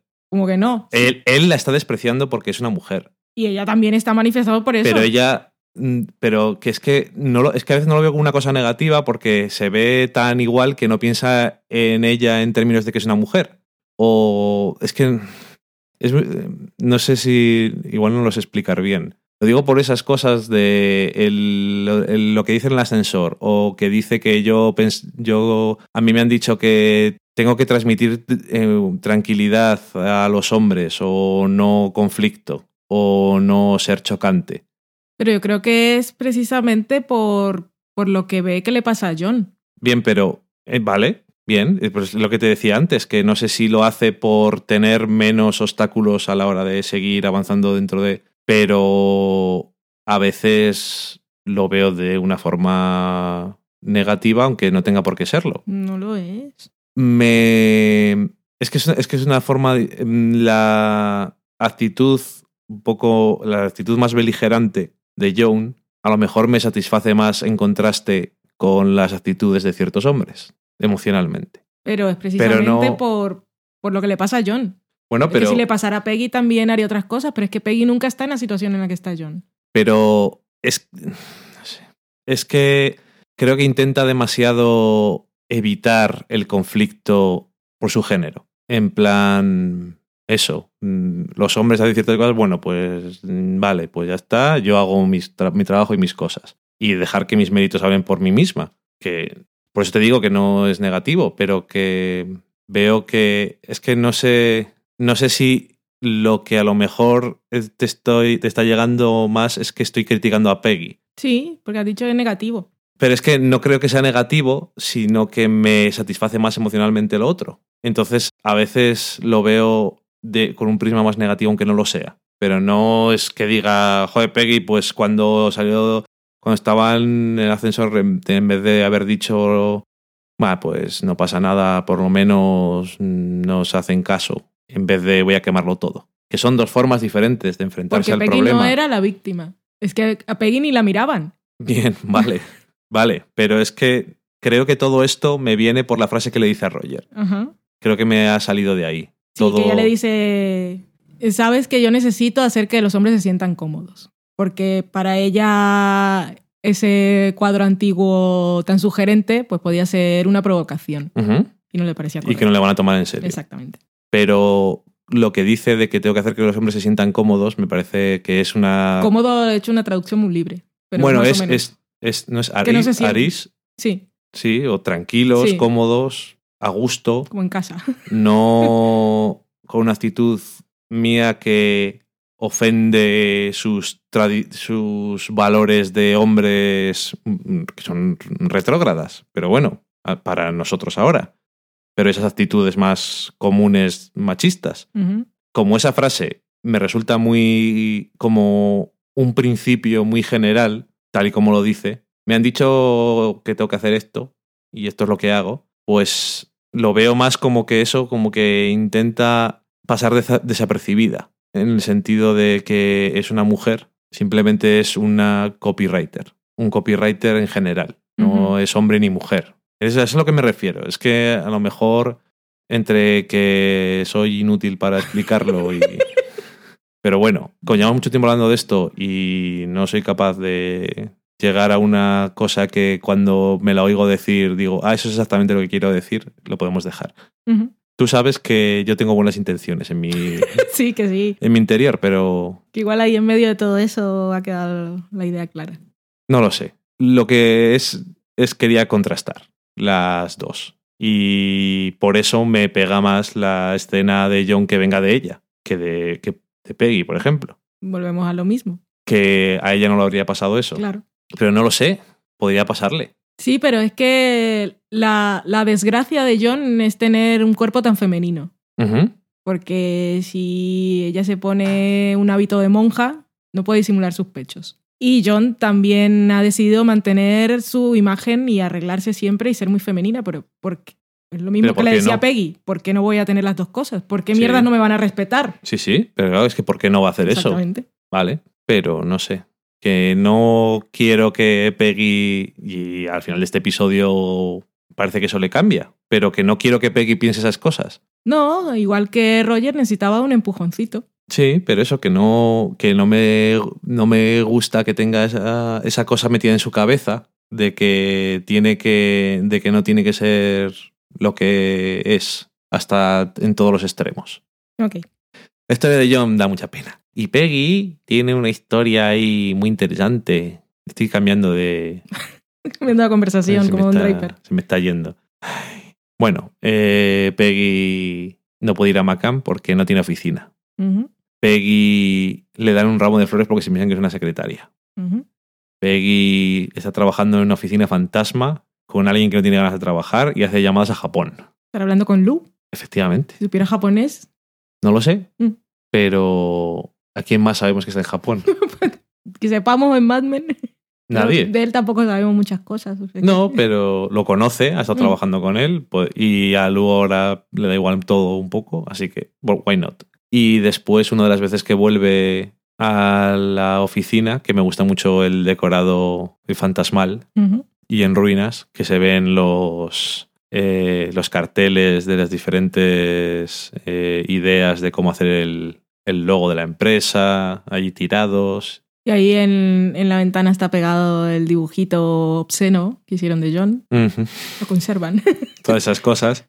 Y entonces suena esa música, que es, es como de película de terror. Es que cuando lo escuchas y dices, pues Mad Men me habrá puesto una música fantasmal que va a aparecer aquí, en este sitio. Sí, porque no parece que es una música Parece, parece música incidental. que parece eso incidental, no diegética. Y en cierto momento pues se encuentra con Roger tocando el órgano ese, que como me has dicho tú, que yo no digo, ¿de dónde coño ha salido eso? Y hemos dicho, no lo sé, pero estaba... Había un piano cuando estaban en, en el anuncio, haciendo ese trabajo por el anuncio ese de niños. Es todo lo que podemos saber. Parecía un piano, no un órgano, pero bueno. ¿Quién sabía que Roger tocaba el órgano? Tampoco lo sabía nadie. Pero bueno, ahí están. Y me gusta un montón la interacción de los dos porque es muy, es muy consciente Peggy de todo y la conversación de la serie. Le dice, nunca me has prestado tanta atención, nunca hemos pasado tanto tiempo juntos y luego le dice, "Mm, no te quejes tanto que esto es culpa tuya. Todas esas cosas... Y también la de antes, que es que, es que, esto- que no me lo estoy pasando bien, Roger. Sí, no lo estoy pasando bien. No necesitas necesitas, ayuda, sí. necesitas a una Un espectadores. Necesitas público, porque le mola contar historias, como Mm. vemos especialmente después de servirle. Dice, te dices quedar aquí porque te he dado algo. sí. Estábamos en la guerra. Es que se le ve venir. Y por suerte luego termina en una cosa totalmente surrealista. Porque... Bueno, pero antes tiene ese momento en que, bueno, él está nostálgico, ella está ilusionada por el futuro y con sus ambiciones y tal, que todo y va un ir mejor. desafío. y el reto de las cosas nuevas. Y Roger está ahí, oh, lo que hemos pasado aquí. Y ella le dice, pues que tú no sabes, pero aquí ha habido muchas mierdas. Y él le dice, ¿así es como vas a recordar esta empresa? Y dice, no, la verdad que no. Y dice Roger, bien, me alegro. Y luego, pues nada, toca el órgano, ella patina, Ay, qué bonito. es totalmente absurdo. Me encanta. Es muy absurdo, es muy chulo, es, es muy carrusel. Es, es muy todo. Es muy carrusel. Me- primero me recordó, cuando lo vi la primera vez, me recordó cuando ella está dando vueltas con la moto, cuando están haciendo la engañifa para la empresa Ah, del a techo. Ted. Sí. Porque es así circular y tal. Pero la segunda vez, por la musiquita y eso, me recordó más un carrusel. Y Sin caballos, lo cual está muy bien. Peggy patinando, mucho mejor que caballitos. Siempre. Y Roger, que no quiere irse, le da mucha pena. Y como dices tú, la historia esa necesita el empujón. Pues todo necesita un empujón para ciertas cosas. Mm. Y en este caso, vuelve a salir Harry otra vez. Siempre estos episodios está saliendo en plan: Hola, soy Harry. Todo el mundo me odia. Adiós. Roger tiene la gran frase esa de cuando él está. Comienza Harry a hablar de- del ordenador y cuántos datos y cuánta gente y tal. Y Roger le dice: y van a hacer también un seguimiento de cuánto te crece la cabeza. Cada vez está más grande. Sí, y muy sutilmente le dice que no tiene, no tiene ninguna ganas de tener algo que ver con él. Y me hace gracia porque Harry dice, no vas a estropear el momento, mi momento. Este es mi momento. Que no sabemos cómo acabará Harry en Macán. Será uno, uno de tantos, como todos. Me imagino que es una de las cosas que más le molesta. Y se despide de Shirley, ok, que está muy preocupado. Yo también odio a Caroline. ¿Qué ha pasado? ¿Qué he hecho? No, no, no has hecho nada. De hecho, es muy entretenido. La publicidad no es para todos. Y no nos sentimos cómodos. el negocio de la publicidad no es para todos, no. Y desde luego es normal que lo diga porque hay que ser de una cierta clase de persona para estomagar ciertas cosas. De este negocio que en esa época era tan, eso, tan glamuroso y tan exagerado y tan de todo. Muy extremo en muchas cosas. Y, y no sé, es que tienen, muy, tienen una gran escena los dos juntos. La verdad es que da gusto verla. A mí me ha gustado mucho. Es una de las partes que más me ha gustado del episodio, no tanto en plan ¿Quién de, de Roger y, y Peggy. Ah. De, no tanto de hoy vamos a analizar cosas, sino simplemente de verlo, del gusto de, de ver a los personajes interactuar. Y es chulo de ver. Sí, la- el momento patines es súper absurdo, pero están muy bien los dos. Y a Peggy la vemos más en plano general, pero las caras de Roger están geniales. Y luego tenemos la historia de Don, que como he dicho al principio va de un sitio a otro buscando un sitio en el que sentirse útil, por decirlo de alguna forma. Primero empieza en la empresa, en Macan, donde comienza el día muy bien, este segundo día. Mm. Meredith ahora no solamente es la mejor secretaria de la historia, sino que es decoradora de interiores. Sí. Y aunque no tiene ventanas que se abran para poderse tirar como si estuvieran los créditos, eh, todo va muy bien porque se siente especial. Lo hacen sentir especial. Efectivamente. Te has presentado ya. Soy Don Draper, de McCann Erickson. Y los otros dicen, ¡ah, qué gusto! y a mí lo que me transmite todo esto es que eh, Jim Hobart simplemente quería que Don Draper no estuviera en otra empresa. Sí, es matar a la competencia. que es lo que hacen y nos lo dicen además en cierto momento. Acabamos de comprar otra empresa para tener esta cuenta. Es como hacen las cosas. Mm. Compran empresas, las destruyen y se quedan con sus productos. Y así son la empresa más grande de, publicidad. Y entonces, bueno, pues eso tiene el pitch de la cerveza y va todo contento. Roast beef, por supuesto. Estupendo. Y llega allí y están la mitad de los directores creativos solamente. Como le dice Ted. Y oye al cliente decirle a Ted, ¿has venido a mejorar un poquito todo este tema y tal? Y dice, eso me dicen. O sea Mm. que le han dicho lo mismo. Sí. Es el momento en el que se da cuenta dónde que le han dicho lo mismo a él. O sea que no es especial. Y tiene dos cosas. Eh, primero, la parte que decía yo que va de un sitio a otro buscando un sitio donde ser útil o donde aportar algo. Pero también en el momento en el que oye que le dice eso Ted, tengo la sensación de que es un poco de que se le quita la presión también. Que a lo mejor no se había dado cuenta de que si fuera la persona más importante de Macan a nivel creativo, era una gran presión. No lo sé si lo había pensado siquiera. Lo digo porque cuando le oye el intercambio con, de Ted con el cliente, no tiene cara de tristeza o de nada, sino es casi como. no, es que no sé. Es la sensación que me ha dejado a mí. Pero bueno, tampoco es muy relevante. Mm. Simplemente es eso, que me ha dejado a mí esa sensación. Y luego, pues tiene la escena esa que es el. Empieza a contarles la, para la nueva cerveza light. ¿Para qué es esto? Para mujeres. Bueno, pues. A mí me hace. Esa escena me recordó al, al estudio de mercado de, de los. de Bel Jolie y a lo de Peggy de. No. ¿cómo es? No queremos ser uno entre, Sí. entre 100 colores. Al final es un poco. Llega ahí y hay un montón de tíos como él. Algunos sin traje, sin la chaqueta, porque esta es una empresa muy informal y vamos con camisa. Lo que me han dicho antes. Exactamente. Y, y él, que vemos la escena a través de sus ojos cuando ve que todos abren la carpeta al mismo tiempo y comienzan a hacer la punta al mismo tiempo. El mismo... Además, lo que le está diciendo el otro es, está hablando de un millón de hombres. Sí, el que hombre- empieza como, hay un hombre muy especial, está en Milwaukee y en Pensilvania y en no sé Lo dónde conocéis. y tal. Le gusta esto y le gusta aquello. Hay mil.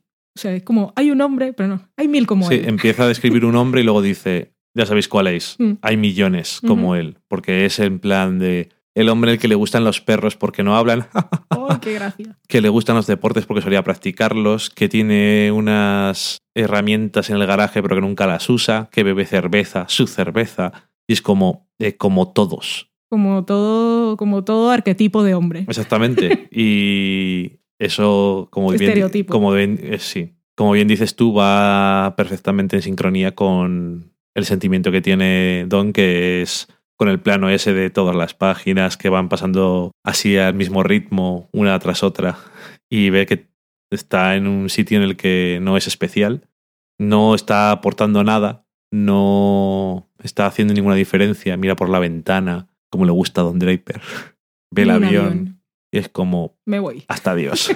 Eso sí, me llevo la caja del almuerzo. a picar en el camino. Y entonces va a su siguiente parada, que es a ver a sus hijos. Tenía que hacer una cosa hoy, que era llevar a Sally a- al colegio de vuelta. Y llega y está Betty y dice, ¿dónde está Sally? Se ha ido. ¿Qué quieres que le haga? No podemos enfadarnos con ella por ser independiente. Mm. Se ha marchado con su amiga, pasa de nuestro culo. Alguien me podía haber avisado. ¿Dónde están los niños? Vuelven a las seis y media. Es como, no valgo para nada aquí. Te voy a dar un masaje. No, ya, Don, suficiente. Dice, es que no, puedo- aquí no aporto nada. No es Y- así. Ya lo sé que no es así. La parte del final no, lo otro sí. Mm. Me gusta, me gusta un montón toda la escena que tienen entre los dos porque como algunas otras escenas que han tenido, como de otra forma distinta, pero la escena en el campamento de Bobby también, no sé, que... Y aquí es, es todavía es más, es porque es después, años después, creo, ya Sí. pues eso que se llevan bien, que se quieren de alguna forma, que quieren que las cosas vayan bien, que no están en desacuerdo y siempre echándose bocados el uno al otro o, tiran- tirándose al cuello, no están resentidos el uno con el otro y hacen bromas. ¿Qué lo dice eso, Freud? Y que tenga una gran fase de Betty. Todavía no me he encontrado con nadie normal. Ya, es que, a ver, yo, claro, voy a hablar desde la absoluta ignorancia, pero con todo el derecho que tengo a tener mis propias opiniones. ya, a mí Freud es un señor que me cae muy mal. Y eso también, por lo que leí en la mística de la feminidad. Y, Claro, un señor que hablaba de cosas de su época y que luego se puso de moda, y luego llegó lo del psicoanálisis y se puso así un poco mainstream, ¿no? Pero que fue, era lo que estaba ahí para, para curar a las mujeres eh, en los 50 y en los 60. Y claro, eh, lo que está leyendo Betty es un caso de estudio que es famoso de Freud, que es Dora, y es una mujer que tenía histeria. Y entonces lo que diría Freud que era la causa del malestar de Betty es que era un, tenía histeria. Y claro, ella está leyendo y dice, claro, ha tenido su experiencia también con psiquiatras y dice, Ujú. vaya montón de mierda. está bien que ahora sepa las cosas. Cierto. Y que eso, que es muy bonita la interacción entre los dos. Porque tampoco cuando le está dando un masaje no tiene ningún tipo de intención, ella- ninguno de los dos es agresivo, ni, No, y Betty, ni, Betty ni re- ni sonríe. rechazan nada. Y luego se despide, eso, con una frase que le podía haber dicho, pero no tan sinceramente, hace 10 años. Bueno, ella le dice, esto es lo que siempre había querido hacer. O sea, que Betty está feliz por ahora. Y él le dice esa gran frase, Knock him dead, Verdi. pajarito, mátalos a todos, pajarito. Que eso es muy bonito. Es bonito, Y sabemos que Betty va a salir. sí. Que por cierto, el próximo de este. El próximo episodio es. es- lo estábamos comentando antes que es un poco raro. Es como. Es como que muestra muchas más cosas de las que normalmente mostraría, a lo mejor. Y es que generalmente el próximo muestra a una persona de la que hay en la escena diciendo algo a no sabemos quién. Y en este episodio vemos en dos escenas a Henry con Betty. Ujú. En dos escenas. En dos Bueno, luego leemos cuál es el ¿Mm? resumen del episodio, pero Henry tiene. Su nombre está en el resumen. Es todo lo que puedo decir. Es la, no sé si es la primera vez que pasa porque no les he leído todos, No. pero. Y, y eso que no sabemos si va a ser la última vez que se van a encontrar ellos dos. Desde luego es una forma satisfactoria de dejar las cosas si es que Sí. es la última vez que se van a encontrar. Mm. No que Betty haya terminado con todas sus cosas, ni que. Donna haya terminado con todas sus cosas, pero que entre ellos tenemos como un final, de alguna forma. Sabemos cómo están el uno con el otro, no te pongas triste. Ya. Y sabemos que están bien, y eso es bonito como final para ellos. No sabemos si se volverán a encontrar o no, pero para empezar es un buen punto de partida para cómo terminar las cosas entre los dos. Sí, es que a mí, aparte de las reivindicaciones feministas de John, que está muy bien, pero su historia es muy trágica y me sigue pesando, Es dura de ver. y los momentos súper gifiables de Peggy, la escena más bonita del episodio es la de Don y Betty. Sí, es que. Pero cada una te da una cosa distinta. Sí, sí. Porque cada una de las tramas es muy, muy diferente. Eso también me gusta. Porque lo que dices tú, la parte de Peggy, que no lo hemos dicho, pero si no es un GIF avatar para la vida, en la última escena en la que sale Peggy entrando a Macan, Sí, que luego no sabemos lo que puede pasar a partir de ahí, pero esa entrada, eso es lo que se llama una entrada triunfal. es cómo entra, ya es parte de cuál es su actitud. Entra bo- borracha, con, las gafas de sol, por la noche. cigars. y su cuadro de la mujer siendo, bueno, recibiendo placer sexual De un por, pulpo. por un pulpo. Es que a los japoneses siempre les ha gustado mucho eso de los tentáculos, no sabemos por qué. Y eso, que es muy de GIF. La parte de Joan es muy devastadora porque es un mazazo para el personaje. Mm. Obviamente también esperamos que ese no sea el final de Joan, No, porque yo eso no Eso Yo quiero que vaya a quemarlo todo. vamos a buscar en la historia de Macan si alguna vez tuvieron un incendio, que lo pueden atar aquí. que vaya con un arma de esa. Es que claro, ahí es donde yo usaría el GIF de, de Buffy. El de coger el, el arma esta maravillosa que mataba por los tres costados y romperlos a todos por la mitad desde abajo. Ay, como a Kylef. Exactamente. Ok. Y, y eso, que eso, eso, que la escena es muy bonita, pero una vez más, pues Don se va porque tampoco se, necesi- se le necesita. Y entonces dice, ¿dónde me pueden necesitar? Pues yo creo que Diana la veo con problemas, creo que necesita ayuda. Es que yo la veo muy perdida, no serás tú, pero bueno, en fin. Sí, bueno, que creo que no tengo problemas si no vuelve a salir Diana a esas alturas, Es- porque Es, lo mismo, es- yo siempre pienso lo mismo. eh, Vale, el viaje de Don, ok, muy bien, eh, pero siempre pienso que no se la encuentre. sí, que lo, eso que, porque en este episodio no sale, pero se la usa. Y yo creo que eso es lo que hace falta Mm. del personaje, que existiera para tener ese algo más, porque si no, ¿dónde habría ido después? que no, no tiene a dónde ir. Entonces, eso necesitaba tener alguien a donde, un sitio donde ir para ver, intentar hacer algo bueno, o ayudar, o ser necesario, o sentirse imprescindible, y tampoco lo consigue, pero bueno, al final del todo es imprescindible para llevar a un señor a un sitio que no sabemos si le pilla de camino o no, pero Le pilla de camino porque no tiene camino. exactamente eso es lo que le pasa. Entonces, a partir de ahora, la serie se va a acabar con Don Draper yendo con su coche por la carretera llevando a gente a los sitios. Ay, en fin, bueno, eh, gran aparición de Robert Morse, ¿Cierto? que me encanta cómo aparece en plan tan claramente para Don como una parte de su mente. Estoy cansado, ¿eh? Sí. Estoy muy cansado. Y el otro dice, ¿qué esperabas? Y me gusta porque vemos un rayo de luz, que dentro de Don hay alguien que tiene un poco de sentido común, porque es como, ¿dónde estás yendo? ¿Para qué? ¿Qué estás haciendo? Ya sabe. Y el otro, y el otro que dice, eso nunca me ha detenido. Nunca jamás.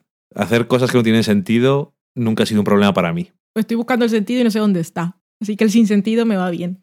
Y curioso el, lo que descubrimos o, o no sobre la vida de Diana, que es el ex marido es un señor al parecer bastante religioso. Bueno, antes que el, Sí, perdón. el Ver Cooper, bueno, no, es Don. Hace la referencia ahí a, en la carretera del. Kerouac.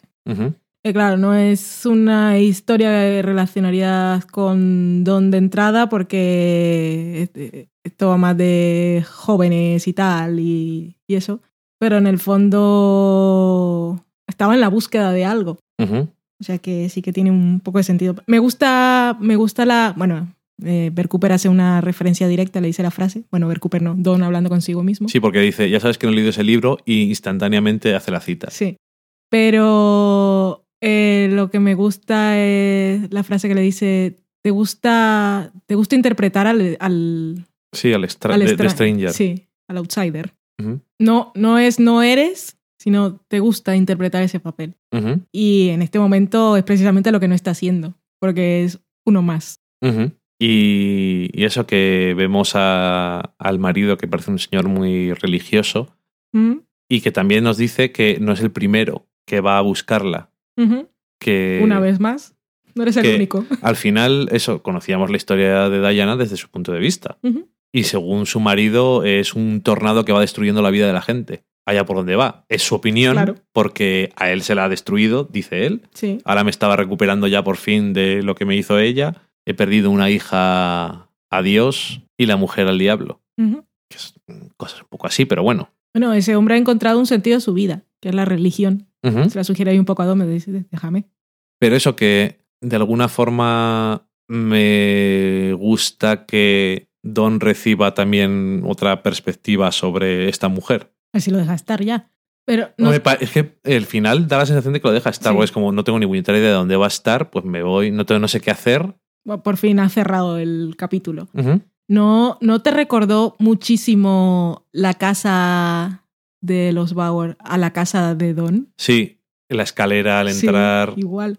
Y claro, es un poco a...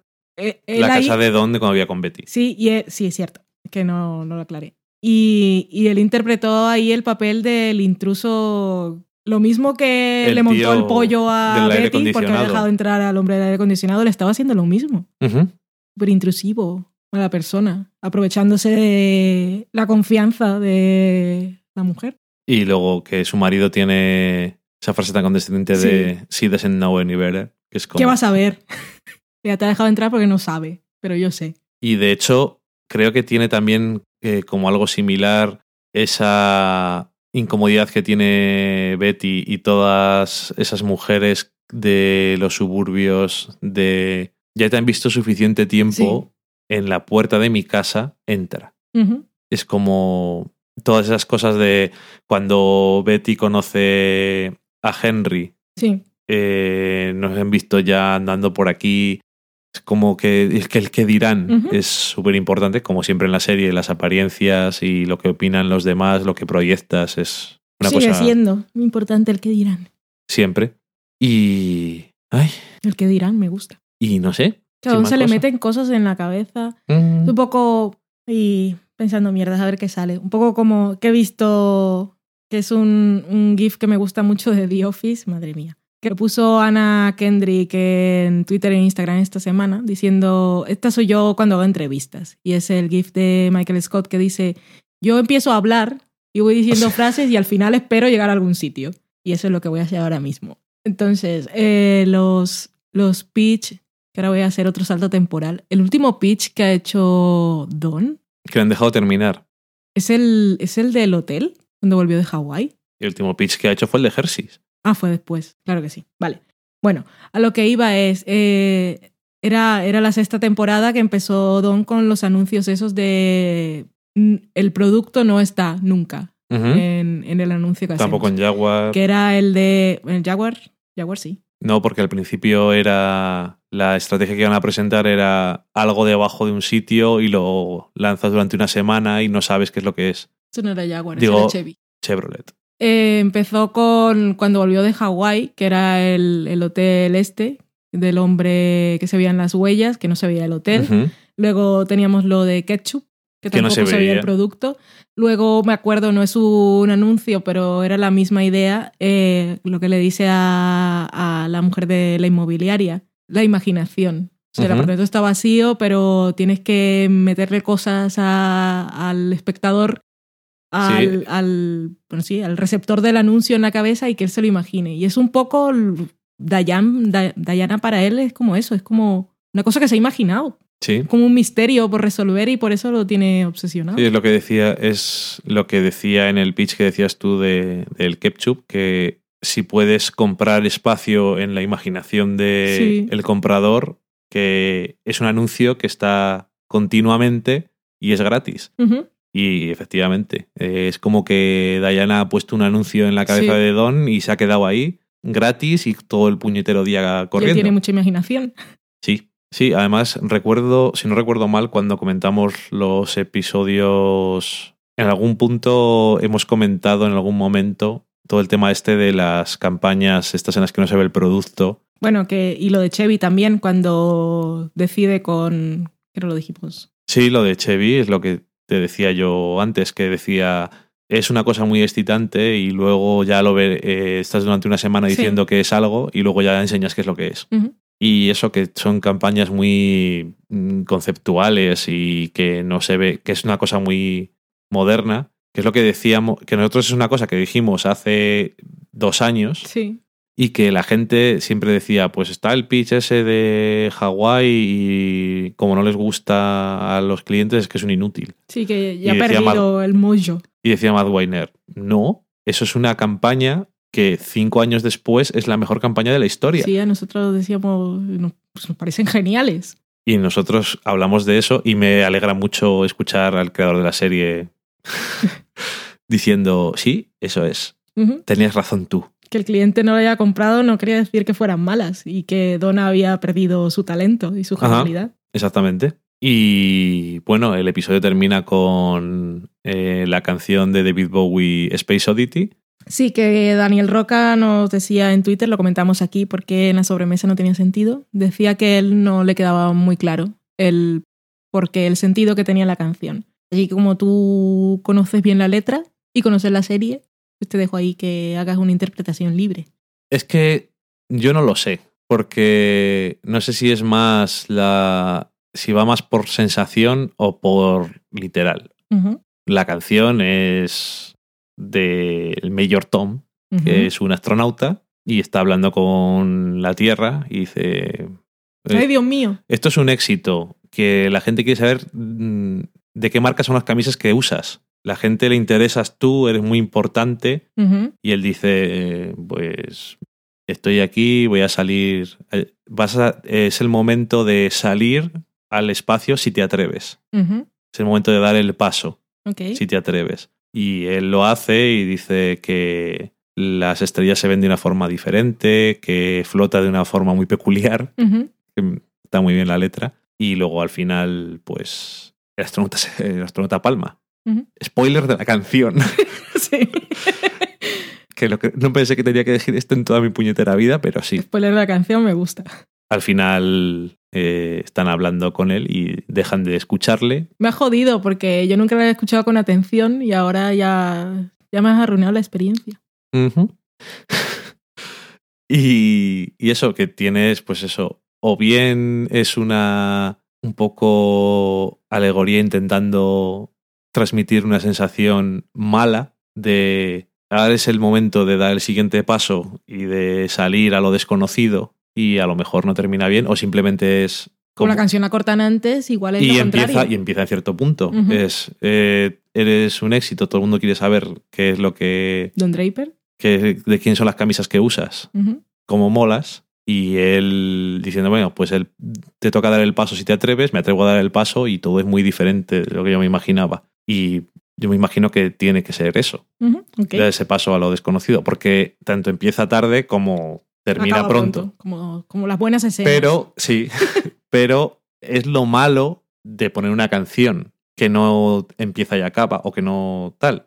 Oye, pero que- si solo tienes que- que poner un trozo, yo creo que siempre está escogido. Si no, es, si eso no. eh, siempre. O sea, cuando pones una canción en Mad Men, siempre empieza en. Sobre todo suele empezar eh, en el punto donde te quieren decir esta canción que va sobre esto o dice esto, tiene que ver con la serie. Pero digo que como sabes cómo. como puedes saber fácilmente, si no lo sabes, qué es lo que dice toda la canción, pues eso, que también inevitablemente pues me vienen sensaciones malas a la cabeza, Uy. pero como no está dicho eh, las frases en el episodio, pues me quedo más con esa parte, que es la que oímos. Pues yo creo que llega el momento de las teorías locas que Go. hemos venido trayendo últimamente. Y lo que he visto esta semana es que como es que queda anulada de- desde el primer momento, pero bueno, lo que dice la gente es que Meredith le da el sobre y cuando estaba recogiendo las cosas en la oficina encontró unas cosas que dijo, "Pues te las guardo yo y te las entrego personalmente, que era un sobre con 20 dólares El anillo. el anillo de, de Ana, que fue de Megan, y la, la, seguridad, la tarjeta de seguridad social de Don Draper. Entonces se lo dan un sobre, él se lo guarda en el bolsillo, y entonces la gente dice, Hasta saltándose, que eso fue un día y que ha pasado otro día, porque eso es al principio. La gente dice, lleva el sobre en el bolsillo y se encuentra a este tío en la carretera, se inventan una historia muy buena, y este tío tenía que ir a Vietnam, y entonces Don Draper le da el sobre y le dice que él sea Don Draper de ahora en adelante, y así él ya no tiene que ir a Vietnam, y entonces él es otra cosa, o Dick Whitman o lo que sea. Pero claro, Wow. se han olvidado que ha pasado un día, y eso está así. También había otro que decía que era David Bowie, que se encontraba en la carretera porque escuchó la canción. Que las teorías de la gente son muy divertidas. Y a veces un poco estúpidas. Bueno, yo la comento porque siempre es una cosa así, las cosas que pasan No, en la no, cabeza sí. de la gente son divertidas. Pero si son. Y, y seguimos con lo mismo, la gente obsesionada con cosas, como si Mad Men fuera a acabar yo no sé cómo. Pues es lo mismo que te dije yo en el primer episodio de la temporada, de que no existía, que estaba muerto y cosas de esto. Es que Por eso yo creo que es una buena tradición traer teorías locas que siempre hay. Lo de David Bowie me ha matado porque no, no- no sé qué mierdas viene. Porque estabas hablando de la canción. Entonces, el- al final del episodio pasado, como cantaba Dean Martin, era alguien Dean Martin. Que no tiene. Bueno, da igual. Bueno, se lo voy a encontrar en la carretera. Ya, ok. Whatever. Y entonces decía, por cierto, me parece muy mal el casting. Hombre, eh, eh, eh, eh. Hasta el final con la idea. sí, Si este es David Bowie, estoy muy decepcionado con el casting. exactamente. Y yo estoy de acuerdo con él. No se parece en nada. Ajá. Aparte de que David Bowie es británico. Estaba ahí perdido en las carreteras. Y no tendría por qué ir a Vietnam. No, eran, eran, eran dos teorías diferentes, ¿eh? de dos Mm. personas distintas. Es Una- verdad, es Una es verdad. la del Vietnam y la otra es la Ya se del- me he mezclado yo también, pero Podría ser también. ya que estamos. me incitan a pensar, a decir cosas sin pensar. En fin. Y nada, que yo espero que no me odiéis por empezar a hablar ahí como tal, Si al Según me viene- claro. según me vienen las cosas, porque el otro día cuando estábamos en Madrid se lo dije, me parece que a Miguel Vesta, estábamos hablando con él, y dije, yo es que cuando empezamos a hablar de Mad Men en el podcast, Como yo, Michael Scott. yo no he pensado nada. Yo descubro las cosas de la serie según las voy diciendo y según te escucho a ti y voy matizando mis cosas porque no he pensado antes. Me gusta que salga tan fresco como que me lo acabo de pensar y a veces está bien y a veces pues... Claro, eso. es que yo una vez veo Mad Men me obsesiono. Yo, claro, me voy a dormir, pero al día siguiente en la ducha lo primero que me viene a la cabeza es Mad Men. Y estoy ahí, voy a caminar al trabajo y cosas. No es que diga, tengo que pensar a ver qué voy a decir, sino es que no Yo es que- se me mete y no sale. Yo es que intento por- Yo- con yo todas no mis puedo. fuerzas no pensar sobre ello hasta que hable contigo. Yo no puedo. Es que no lo puedo evitar. Y me parece estupendo. Y ojalá lo hiciera algunas veces. En fin, el próximo episodio, eh, la ruta de la leche y la miel, de. Milk and Honey Route, que como te he mandado yo esta mañana, que lo he puesto en Twitter también, es un libro que se llama The Milk and Honey Route, Manual para los Vagabundos. ok. Por eso te decía, Don Draper ya no vuelve a Nueva York, es un vagabundo. Que no puede ser, pero bueno. Eh, Oye, teoría loca. Toma. No sale Don Draper en el próximo. ujú. Socorro, no, nos volvemos todos locos como en el último episodio no salga Don Draper. Sí, porque sería el único episodio donde no sale Don Draper Sí. de toda la serie. Sería como en Dawson Creek, un episodio en el que no saliera Joey. Joey.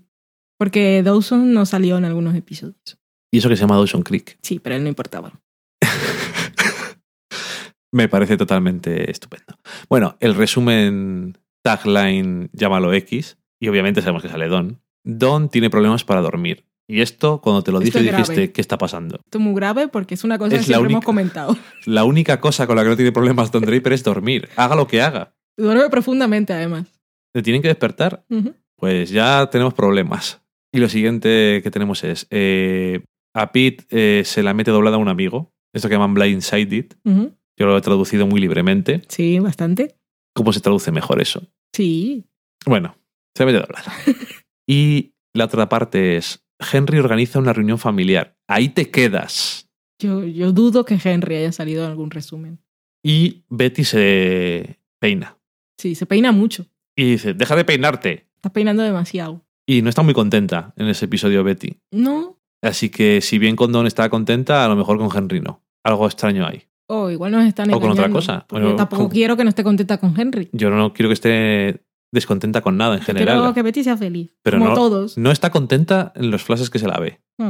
Que lo de Don Vagabundo queda muy bien, pues está sin casa, está sin trabajo.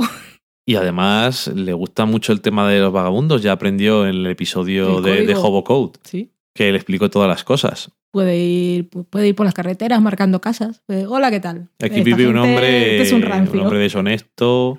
Y aquí vive alguien al que le ha matado un caballo de una coza al padre. Que luego Don Draper es muy valiente de ir cogiendo gente por la carretera, por las experiencias que ha tenido, pues buenas Malas. no son. Ahora, también hay que decir que no va borracho y es de día. Es una, ni, le una han, ventaja. ni le han dado... Droga. Tómate unas droguitas. ¿Por qué no? ¿Por qué no está...? Le, le hemos dado dos. ¿Por qué no se ha quedado totalmente catacroker ya? que Este es un señor con tolerancia. Tolerancia a todo. en fin, nunca le van muy bien las drogas, de todas formas, a Don Draper. Acaba medio muriéndose todas las veces. Sí. Eh, quedan dos episodios. ¿Por qué tiene que, acabar viene- así? No digo por lo menos como el tío, queda un episodio para la season finale. Queda peor todavía porque es uno en vez de dos. La semana que viene volveremos a hablar de Mad Men, más cerca del final, pero contentos por ver un episodio de Mad Men. Penúltimo episodio de la serie. Creo que esta es la serie así que he seguido más intensamente y que voy a ver el final así en directo. En directo. Sí, bueno, en- a ritmo de emisión. Y que lo voy a sufrir. Hay otras series que has visto a ritmo, ¿no? Sí, pero este es diferente porque es que de todas las veces que la he visto son como más años de los que son. Ok. Sí, desde luego. Desde luego. Se acaba la semana en serie. Aún no se acaba Mad Men, pero casi. Nos vamos a la cata de pelis.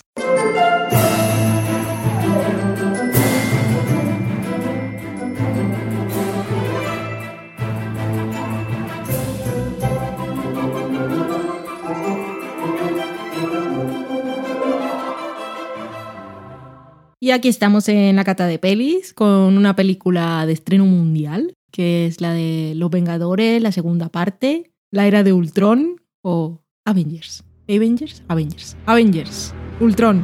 Age of Ultron.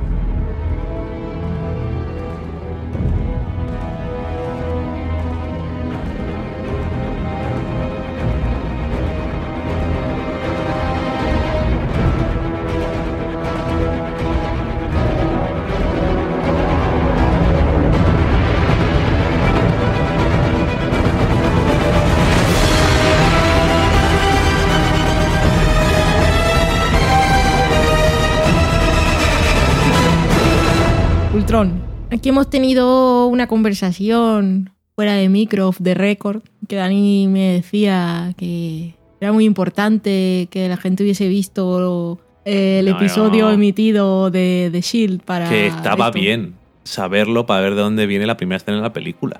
Yo veo Shield cada semana y cuando vi las advertencias y luego vi la película dije, ¿para qué tantas advertencias? Pues no me había quedado con el final. En el final explicaban qué estaba pasando y dónde estaban los Vengadores.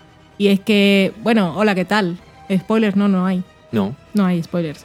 Pero bueno, que la película de los Vengadores empieza directamente con la acción y entonces era eso como, ¿dónde están? Y yo le decía a Dani, pues ¿dónde ha dicho Joss Whedon en el guion que tenían que estar? Ahí en plena acción, haciendo cosas muy coordinados, los Vengadores, que pelean muy bien, que es una cosa que a mí me sorprende. Y yo digo, una vez más, pues no podría ser espía, no podría ser Vengadora. Porque eso de coordinarme, de tener que hacer mis cosas y matar a los que tengo que matar yo y luego tirarle cosas al otro para que haga las cosas y que él me los tire a mí, saber que me los va a tirar, eso no podría pasar nunca. No, porque cuando te Estaría tiran- muerta yo, te estarían muertos ellos. Exactamente. Y eso, pues empiezan, están aquí los Vengadores en una misión para coger una cosa que tienen los malos. Y es algo que tiene El Scepter, el cetro de el Loki. cetro de Loki, nuestro gato.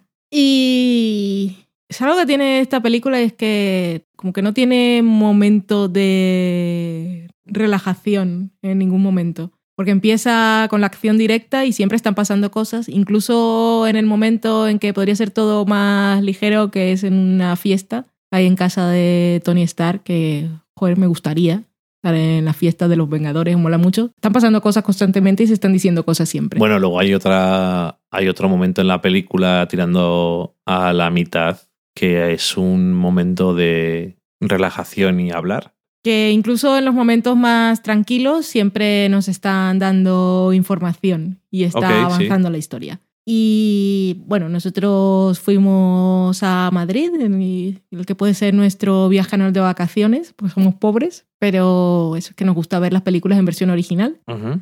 Y esto lo teníamos planeado desde enero, ya tenemos reservado el hotel y en cuanto salieron las entradas, porque vimos a alguien que las había comprado, ya las teníamos. Y allí estuvimos con Pigona, Pilar, Pilar de TV Slayers y Es cosa de 10.000 kilómetros. gracias, que iba a decir cosas otra vez, que me confundo. Y María, que ya la conocéis de algunos de nuestros podcasts de verano. Es teletuiteando en. Twitter. Y también fue David Carretero, que es Lord Mirrandir, que se pilló ahí la entrada a última hora, preguntó en qué fila estábamos y estuvo a cuatro asientos de diferencia de nosotros. Y eso, estuvimos en el Yelmo Ideal, estas cosas os interesan mucho a todos, sobre todo a los que ni siquiera sois de España, ya no digo de Madrid. Pero lo que quiero decir es que hay mucha gente que ese cine en particular no le gusta y prefieren otros de versión original, pero a mí ese me gusta porque he visto allí ya varias pelis, pero en concreto las de los Vengadores. Y me gusta porque se llena a tope y la gente se lo pasa muy bien. O sea, nadie te jode la película, nadie está hablando, yo no escucho ruidos de nada. Y eso se siente ahí la, la comunión de gente que va a verla porque le gusta y se lo pasa bien y se ríe cuando las cosas hacen gracia y se está callada cuando no está pasando cosas de lo que hay que reírse. Aunque las películas de los Vengadores es una cosa así que siempre te sientes bien. Yo creo que puede tener en parte que ver con el espectador de la versión original. Puede ser. Aparte también nos gusta ese cine porque está en el centro de Madrid. Sí. Y que la gente que va a ver la película los primeros, el fin de semana del estreno también es que son muy fans.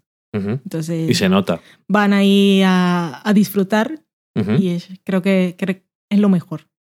Y, que, eh, y a no molestar a nadie y que todo el mundo pueda disfrutar igual. Y nos encontramos una señorina. Nosotros llamamos señorines a la gente mayor. Y nos hizo gracia. Porque estaba contenta. Iba con otros señorines. Iban todos a ver la película en la sala 9. Y yo me reí. Y no sé si fue María o Pilar. Dijeron, pero sí, seguro que eso se leyeron los cómics en su época. Y somos fans de los Vengadores que vosotros. Todo es posible. Ujú. Que una cosa que tampoco, que dices tú, no les importará, y menos a los que no viven en España, pero a los que no viven en España a lo mejor les extraña que, no, que tengamos que irnos a una ciudad para ver una película en versión original. Sí, supongo. Pero es lo que hay. Es lo que hay. Pero yo me niego a escuchar a Thor hablar así. Hola, soy Thor. Que, que es como habla, pero lo hemos visto en el tráiler. En vez de con El la voz tiene. de Chris Hemsworth, que es tengo un vozarrón. Es que no, no creo que hay, hay tantas cosas que decir a favor de la versión original y en contra del doblaje, pero es que, es que eso ya tenía que matar la película. Y lo, y lo, lo sabemos porque Soy hemos, torcito. hemos Tengo hecho, un torso. hemos hecho el esfuerzo de ver cómo es el doblaje por saberlo, por la curiosidad y no por Dios. En fin, lo mismo que le pasa a Walter White, a Dexter, Ujú. Hola, soy Dexter. Hola, soy Walter. Yo, yo soy el peligro. Soy el peligro, yo soy el que toca la puerta. Hola, ¿qué Es que tal? no- Ábreme. Quitarle esas voces de esos actores y además a Thor, que le- es tan importante que tenga esa voz de soy un dios. De ese cuerpo no puede salir otra voz. Sí, señora.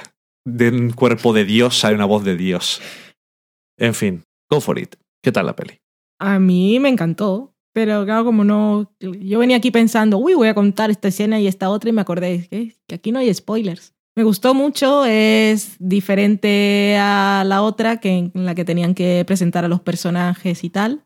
Aquí ya los conocemos, nos presentan unos nuevos. En particular, tengo que decir que las incorporaciones nuevas me gustaron mucho. Y sobre todo me gustó mucho el villano, que es mucho más complejo. No, no voy a decir que no me gustaba Loki, que tengo un gato que se llama así en su honor, pero Loki era muy diva y era "So- soy el malo y quiero hacer cosas. Y en este caso estamos hablando de inteligencia artificial y no sé, me pareció bastante interesante. Yo me lo pasé muy bien. Que lo primero que yo creo que tienes que pensar cuando vas a ver esta película es que es una película. Es un, es un lo que llaman un blockbuster. El dinero que se mete en esta película, no lo sé cuánto es, pero es mucho. Y bueno, ya en el primer fin de semana han recaudado más de 600 millones de dólares en el mundo. Pero es lo suyo. Esta película se, les cuesta 200 millones para ganar mucho, para ganar mil millones.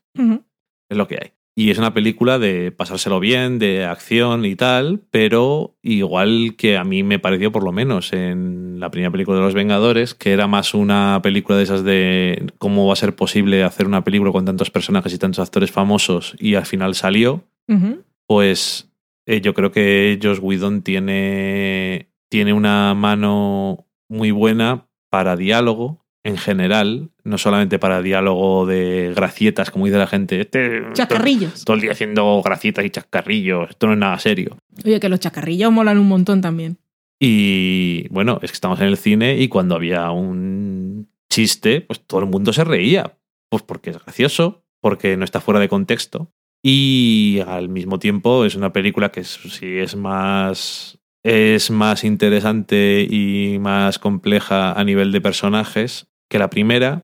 También es un poco más adulta porque tiene algunas cosas que es como, me imagino, a padres con sus hijos. ¿Qué es lo que estaba pasando ahí? Es un- pues, un poco más serio algunos temas, sin embargo, sigue manteniendo el colorido y el, el humor, todo mezclado. Y es realmente es una, es una película que tú te imaginas es un, siendo un cómic. Es un cómic en movimiento. Es- no sé, es que a los fans de los cómics, yo creo que no digo que os tenga que gustar a todos, pero en general, pues yo creo que es una película que sí te hace disfrutar con muchas cosas. Que tiene, puede tener sus defectos en algunas cosas del argumento, pues igual que la primera de los Vengadores, el Loki, pues sí, era mucho más interesante en Thor en un mundo oscuro. ¿Para qué vamos a decir otra cosa?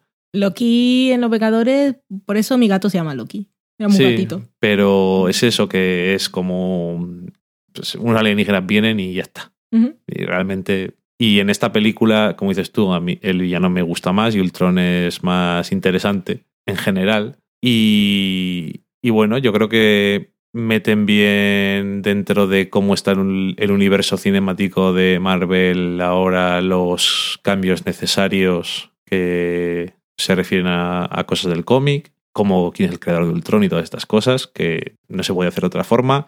Josh Whedon tenía algunas ideas muy fuertes sobre cosas que quería meter, pero también el estudio, y ahí tuvieron ahí algunas, algunas peleillas, por lo que hemos leído y escuchado. ¿Qué has escuchado que puedas contar sin revelar trama? poco.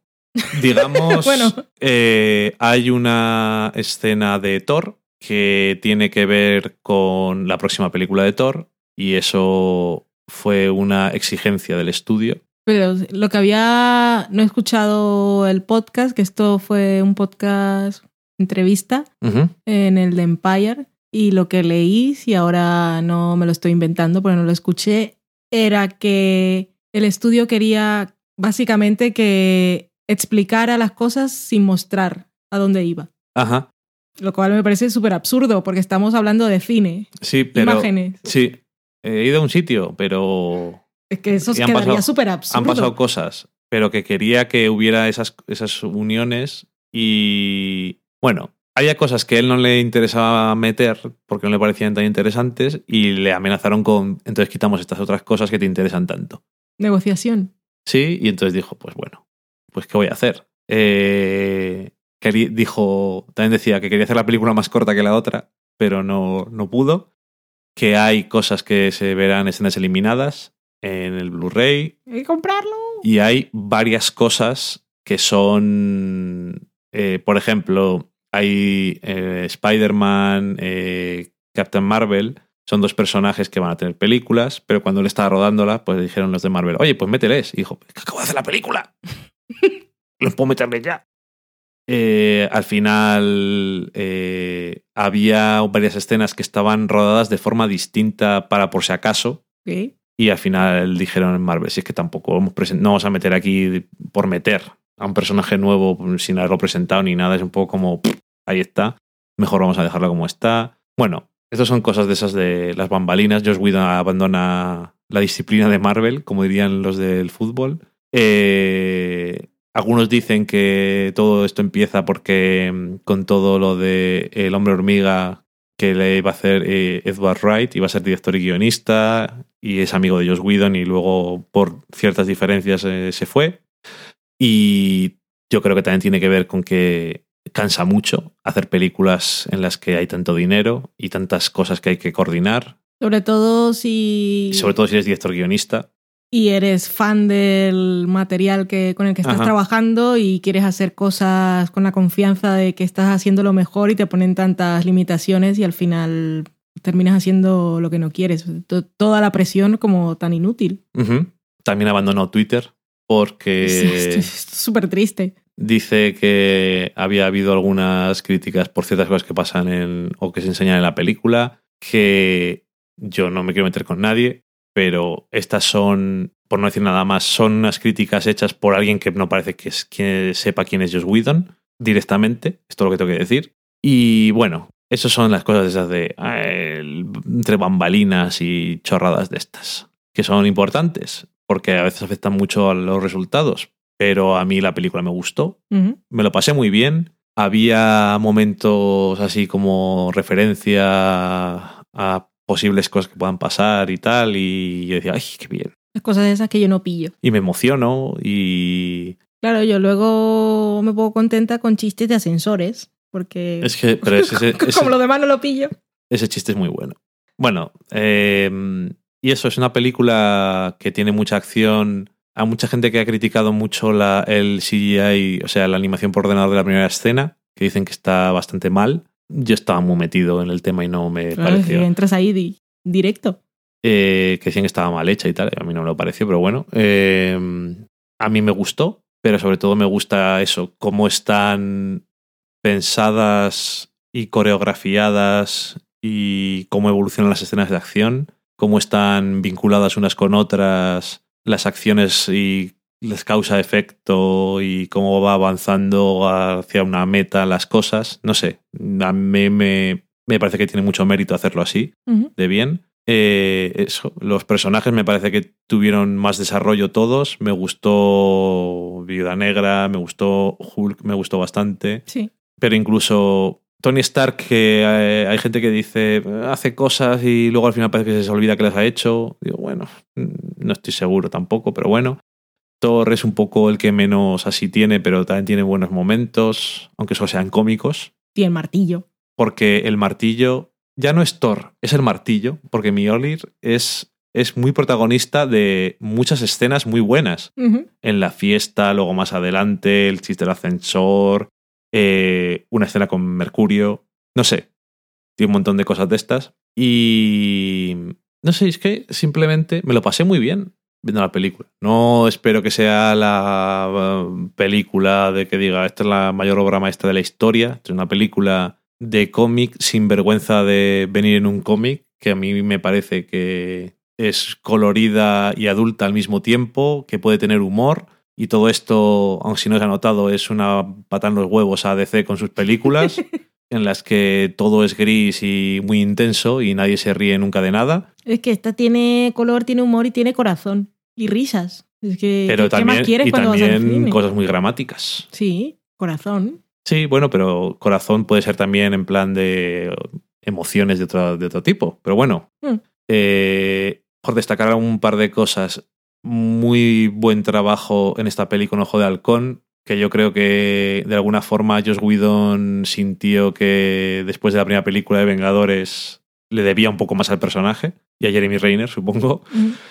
Eh, un par de actrices bastante famosas salen en esta película y Socorro.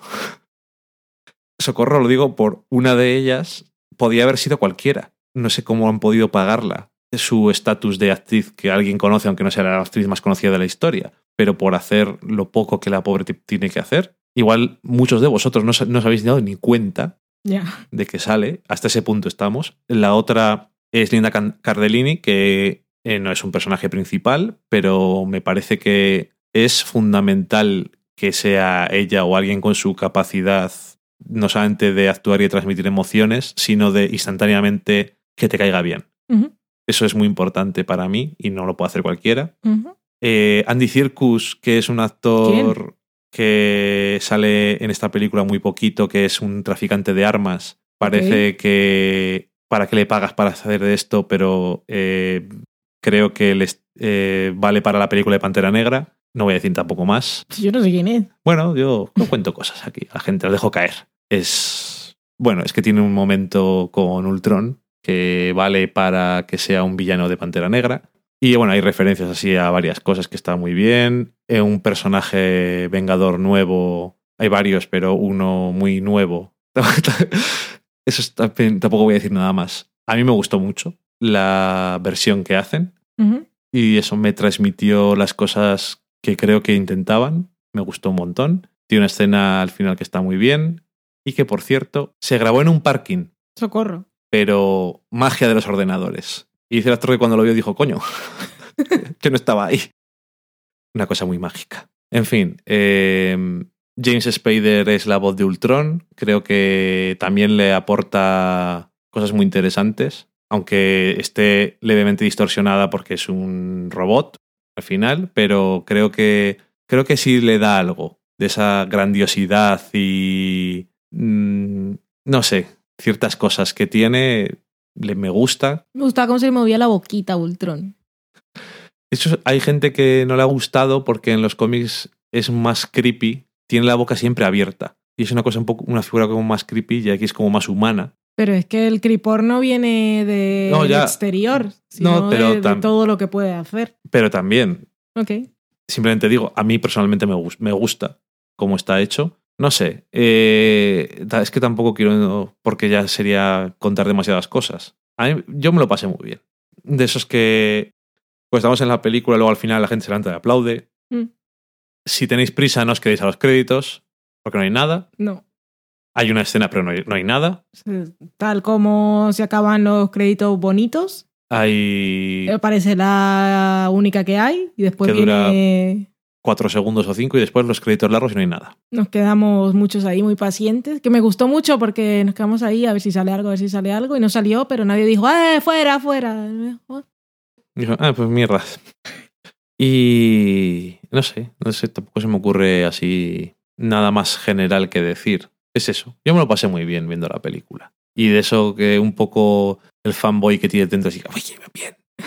bien". No sé, que te, te emocionas y te me apetece volver a verla.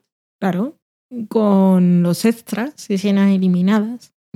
Y comentario del director y todas enfadado, cosas. espero. Esto yo no lo quería poner, eso no va a pasar. Qué, qué lástima. No, pero en la entrevista esta deja caer cosas así un poco. A ver, sin decir nada, pero como siempre, Whedon es un poco así. Un poco cómico también él, pero deja ahí caer sus cosas. Luego me cuentas, pues. Vale, pues si no habéis visto Los Vengadores y os gusta pasar un buen rato en el cine, ahí tenéis la recomendación. Nos vamos ahora a la cocina.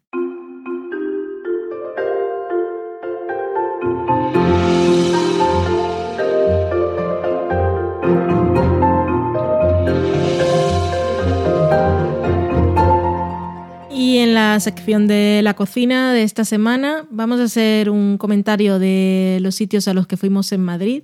Es una cosa que queda así como poco interesante para la gente que no está en Madrid y no piensa ir y no tiene planeado ir porque está quizá en otro país y otro continente. Pero bueno, os lo contamos por si algún día, que nunca se sabe. Excusas. Vamos a comentar así brevemente tres sitios en los que estuvimos, con Pilar siempre y en uno con María. Los tres sitios son recomendados. El primero es Taquería Antigua, está en Lavapiés. Es un sitio pequeñito que igual os pasa desapercibido. Está a la vuelta del Baobab, que es un africano que es más conocido. Y os recomendamos entrar porque es muy barato y se come muy bien. Es mexicano de verdad. Y los tacos y las quesadillas son porciones pequeñas, muy baratas. Pero esto también tiene la ventaja de que puedes probar más cosas. Son muy amables allí, bastante atentos y luego te ponen tres salsas para acompañar tus cosas y te explican que una no pica, la otra pica un poco más y la otra pica mucho. Que yo probé directamente la que no picaba, probé un poquito de la parte de arriba que no era el pozo, de la que picaba un poquito y la otra la miré de bastante de lejos. Sí, la otra no era salsa directamente, eran cebolla roja y habaneros. Es que imposible. Picaba bastante. Vale, yo es que nada, ni, Bueno. ni la olí. A quien le guste mucho el picante, pues Ahí está. que sí, que comimos tres personas por 31 euros. Ujú.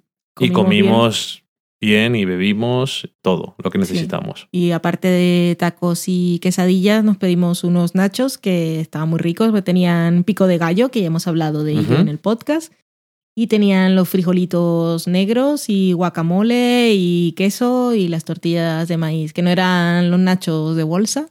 Ujú. Estaba muy, muy, muy rico. Así que recomendado. Si pasáis por Madrid, pues es una buena opción. La otra es un restaurante, todo muy variado. La otra es un restaurante vegetariano que está en la calle Bordadores número 13 y esto está por ahí por la Plaza Mayor de Madrid. Al ladito. Sí. Y te advierte muchas veces, pero no lo sabes hasta que lo ves, que los platos son generosos.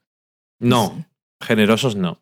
Enormes. Son hermosos, como diría una abuela de su niño, de su nieto gordo. Es un vegetariano y no vegano porque hay algunos platos que tienen huevo y otros tienen queso. Hay algunos que son así vegetal puro y duro. Es bastante variado, según una persona con intolerancia a la lactosa como Carmen. Hola, ¿qué tal? De Carmen en Dallas podría ir y pedirse uno que no tuviese queso.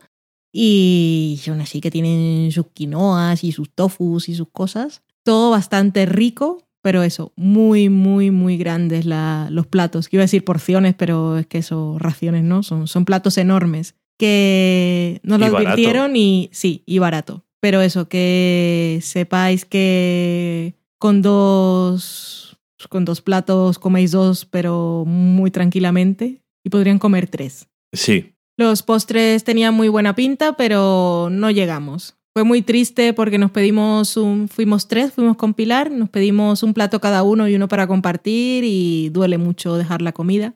Te dan la opción de llevártela, la que sobra, pero nosotros no íbamos a volver al hotel hasta la noche y no pudimos hacerlo. Así que eso, que sepáis que es una buena opción para comer rico y saludable, pero que sepáis que, que no podéis pedir primero y segundo plato y luego postre porque es imposible, a menos que sea para compartir. Sí. Y, por ejemplo, eh, lo que pedimos para compartir eran los nachos, casualmente. Culpa de Pilar que estaba antojada, que habíamos comido nachos el día anterior. Ya, pero no sé. Es que está- estaban muy buenos. Estaban riquísimos. Pero eso era lo más caro. Mm. Pero eran nachos para que nos hubiéramos comido los tres, todos los nachos y no haber comido casi Y más. nada más, sí. Y por ejemplo, yo me pedí una- un plato que era un poco más así como eh, asiático, con eh, pasta, tofu y demás. Tú te pediste un crepe con revuelto. Y Pilar se pidió unas berenjenas. Ella quería ir de sana. ¿Cómo eran? Eh, Berenjenas en tempura con miel de caña. Estaban buenísimas, era- pero... No, no, era. Creo que el título del plato era berenjena. Ok. Sí, Y era literal, porque era una berenjena entera. sí, era una torre. Pero es que mm, era más de un palmo de alto. Era una berenjena hermosa. Una exageración. Y eh, el otro sitio se llama Distrito 798, que está por la parada de Cuzco. Y ahora no sé dar más indicaciones, pero si lo buscáis lo encontráis. Es Creo que un- está cerca de la. o en la calle Orense. Ok, Debajo del Hotel Meliá, que está por ahí. correcto, al ladito creo. Y es un sitio que si veis la web o si pasáis por la puerta decís yo aquí no entro porque me la van a clavar, pero sorprendentemente no es caro, aún con el precio normal de la carta. Y nosotros fuimos con una cosa que se llama, os lo cuento a los que vivís en Madrid y creo que también está en Barcelona, pero no estoy segura. Se llama Club Caviar, caviar solo la K y viar que os apuntáis ahí y tenéis acceso con descuento a sitios muy pijos como la web y luego tenéis que dar valoraciones y eso para que no saque para que no saquen del club. A mí me llamaron el otro día y igual me sacan porque no he ido nunca. Pero bueno, en fin, es un sitio de estos de comida peruana, fusión japonesa, oriental, como lo que os contamos la otra vez, que es lo que se llama comida Nikkei. Y claro, entráis, es un sitio así bastante pijo elegante, que nosotros veníamos con el sudor, que habíamos estado todo el día en la calle y pasando realmente calor.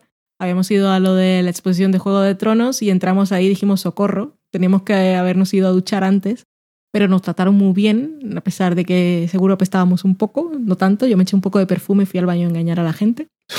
Y nos pusieron ahí a la luz de las velas, igual para ocultarnos un poco, pero era bastante íntimo y bonito.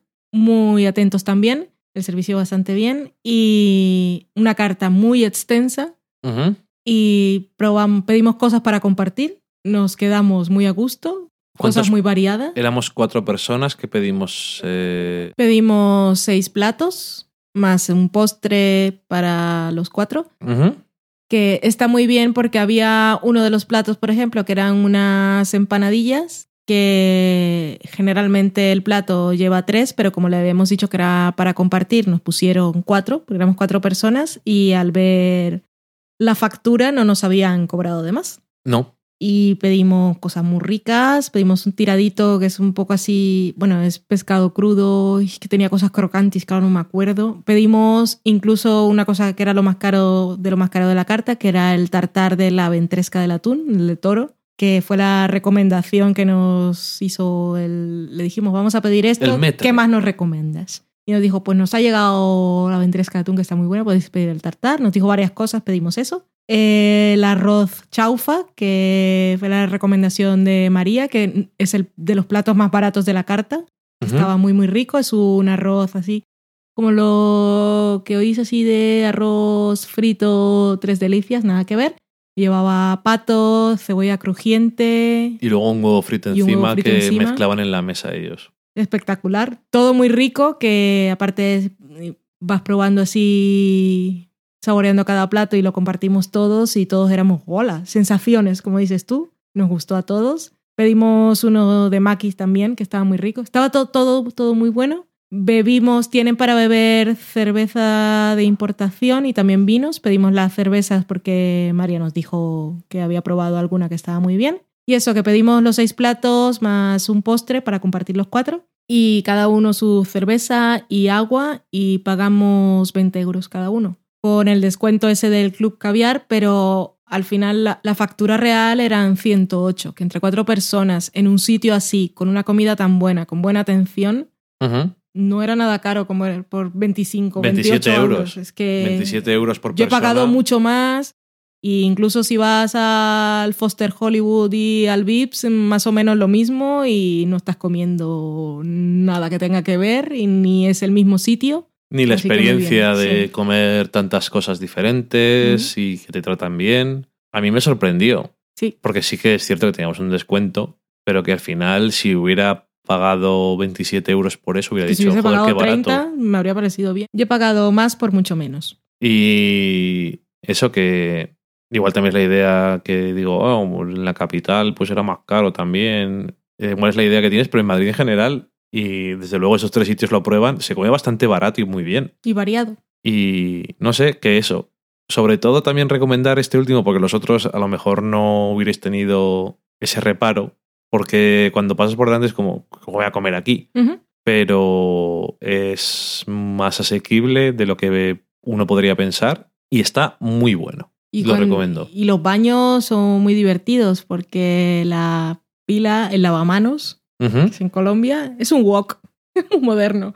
Pero claro, yo entré, me senté y dije, "Vo- voy a lavarme un poco la cara y eso, y entré, hice, hice pipi. Y luego volví a buscar la- el móvil para hacerle una foto, porque dije, esto tengo que inmortalizarlo, demasiado para mí. Y quizá habéis escuchado a nuestro Loki maullando, que es muy bello. Sí, siempre bello.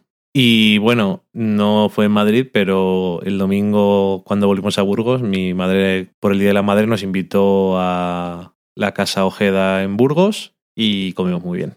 Comimos muy bien. Es un clásico de Burgos, de esos que lleva ya más de 100 años. Y tiene así comida tradicional con un poquito de toque de vanguardia, pero se come muy muy bien y en realidad hay platos que no, no son tan caros como podrías pensar. Los segundos sí, son lo típico de 20. No es 20 barato. tanto, pero puedes probar cosas. No es barato, pero está muy bueno todo. Y con eso acabamos la sección de la cocina de esta semana y nos vamos a la sobremesa. We're sorry, the number you have dialed is not in service at this time.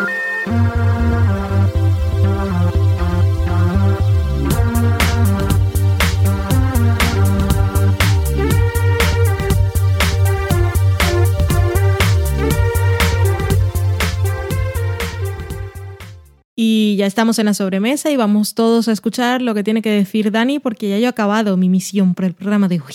Pues una vez más, con la atención absoluta de Valen, vamos a la sobremesa. Empezamos con Twitter, donde esta semana tenemos un montón de cosas relacionadas con Mad Men y en general, si no son spoilers, pues la- las diré. Si son spoilers o algo, pues nada. Si escucháis ruidos, nuestro gato se le ha ido la pinza ya. Un poquito. Lleva mucho tiempo grabando para su gusto. Yune Duendecilla decía que en el episodio 11 de la séptima temporada de Mad Men, que es el de la semana pasada, le habían pateado el corazón. Uy, Con la relación entre Peggy y Stan, Pete y Peggy, y Joan, todo tan consciente de su situación. pues anda que este. Maitechu, que es Mari Margolis, decía que, en relación a lo que decías tú la semana pasada, que ella también había estado planteando la posibilidad de hacer fiesta el 18 de mayo para ver Mad Men. Aún estoy ahí, no sé si el 18, el 19, no sé qué hacer, si sí, si, si, no. Mi jefe ya ha visto en Twitter que estoy pensando en pedirme el 18 o el 19, porque me sigue. Y ella decía, no para verlo en directo, vía streaming, que a, mí me gusta, que a mí me gusta dormir por la noche, pero no sé qué haré aún. Eso sí, no estoy preparada para esto de The End of an Era. Ujú. Adriana FC, que es Adrián CG, en. Twitter, decía, entre comillas, el peligro es ella. Eso es un spoiler sobre la película de la que hablábamos la semana pasada. ¡Que es un vampiro! Igual la voy a buscar. Hace- Haces bien. Sí. Ramiro Hernández, que es Ramiro H. Blanco, decía, Coca-Cola. ¡Socorro! Nos llegó así. Hashtag Mad Men, hashtag la serie con mayúsculas. Así me gusta. Daniel Roca decía que grapadora sí, logro desbloqueado duele. Todo esto es de Mad Men. Porque los que no lo veáis diréis, ¿qué, qué mierdas están hablando? También decía que necesitaba más podcasts que comenten Louis capítulo a capítulo y nos dejaba, nos dejaba caer ahí. Bueno, esta semana hemos comentado cuatro, la mitad de la temporada. También nos recomendaba en una conversación que había por ahí, no recuerdo muy bien a santo de qué, decía él. Pues en cuanto a Mad Men, el comentario semanal de, de Sofá a la Cocina es oro puro. Ahí te quedas. Gracias. Muchas gracias. Y Sally Sparrow, que es serie adicta, le decía a Daniel Roga que también le habían gustado mucho nuestros comentarios del año pasado de Louis y estaba esperando que lo hiciéramos esta. ¡Sorpresa! Y sobre Louis, Daniel Roca, podéis beber, decía, nos preguntaba a nosotros y a Uncle Marvel y María Nevi, que son los integrantes de la podcast, ¿podrán mantenerse en silencio después del último de Louis? Grande. La respuesta es no. No, no rotundo. Carmen Moreno, que es Carmenia Moreno en Twitter del podcast Carmenian Dallas, decía que ella no se había podido aguantar y le escribió varios tweets a la cuenta oficial de Louis porque fue muy grande. Y también decía, estoy viendo Mad Men, eh, está en Estados Unidos. Estoy viendo Mad Men y, ah, no quiero comentar, quiero gritar. De sofá a la cocina, no tengo con quién. También nos decía que si no éramos conscientes de que la cuenta de Macan eh, se vuelve loca cada vez que hay Mad Men. Follow obligatorio. Sí y no. Porque claro, cuando yo me despierto ya ellos lo han visto. Y Y- dicen cosas. También nos decía antes de que lo viéramos. Sé de un momento del último capítulo que va a convertirse en una escena favorita de Valen. Hashtag patines, hashtag pasillo. Y la gente dice, pero no están hablando de Mad Men. Exactamente. Patines y grapadoras. Ya tengo un título, por fin leo algo que he dicho yo. Que ya que hablamos de Carmen, que es de Carmen en Dallas, como se- estábamos hablando de restaurantes y cine, también decir que Miguel Vesta y Sonia Vesta sacaron un ratito para quedar con nosotros en Madrid y se acercaron Ujú. antes de ir a ver ellos la película. Estuvimos tomando unas cervecitas y hablando deliciosamente, pues son encantadores. Así que muchísimas gracias. Y que Sonia se lo haga mirar eso de la temperatura. Daniel Roca nos decía que hoy en clase, que él es profesor de música, decía, hoy en clase tocando la intro de Mad Men como ejemplo de retórica musical. A mí me dejó picuet. Busqué retórica musical y era muy complejo el concepto. Es que no sabemos nada No sabemos nada, pero es que Daniel Roca sabe muchas cosas. de lo que sabe. ¡Hola! Decía que el tema, por una parte, es un descenso melódico, pero además cada nota de ese descenso lleva un, entre comillas, motivo del suspiro. Todo muy complicado. John Hamm.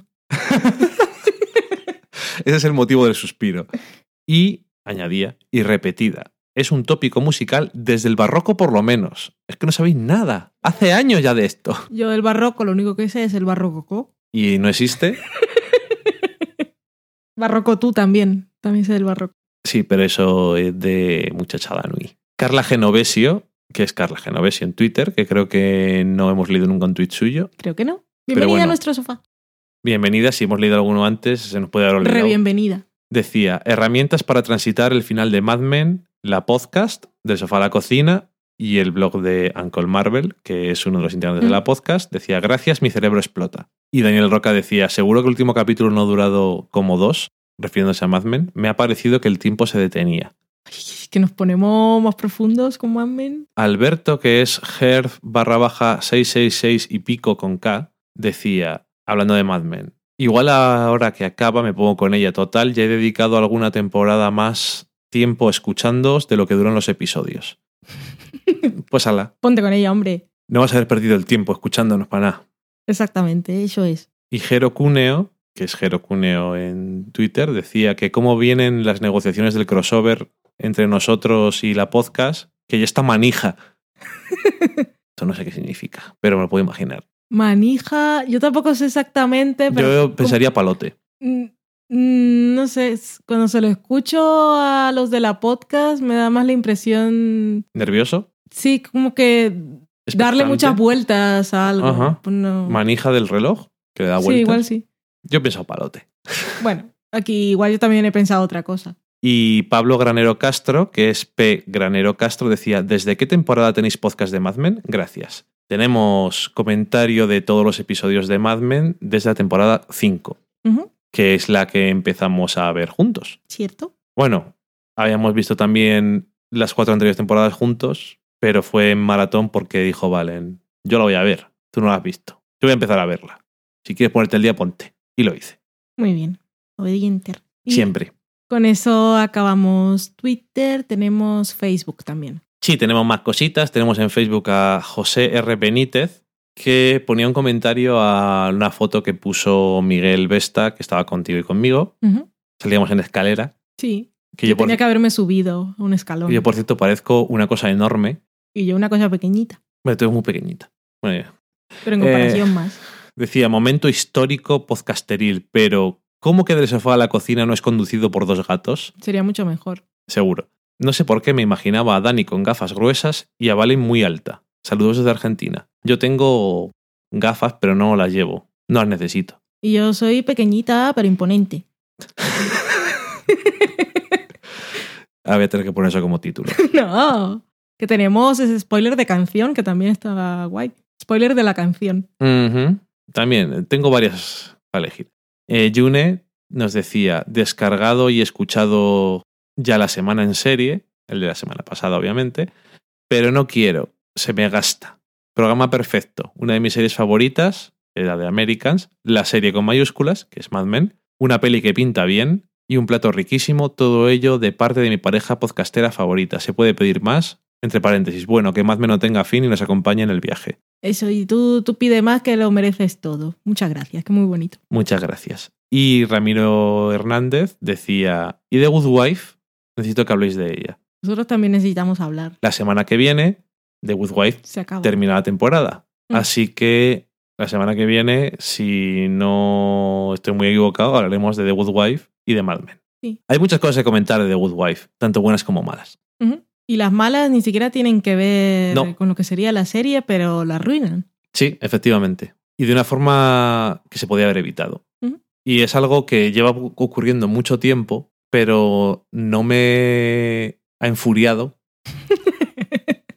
como le gusta que diga a tu hermana, hasta estos últimos episodios. Ujú.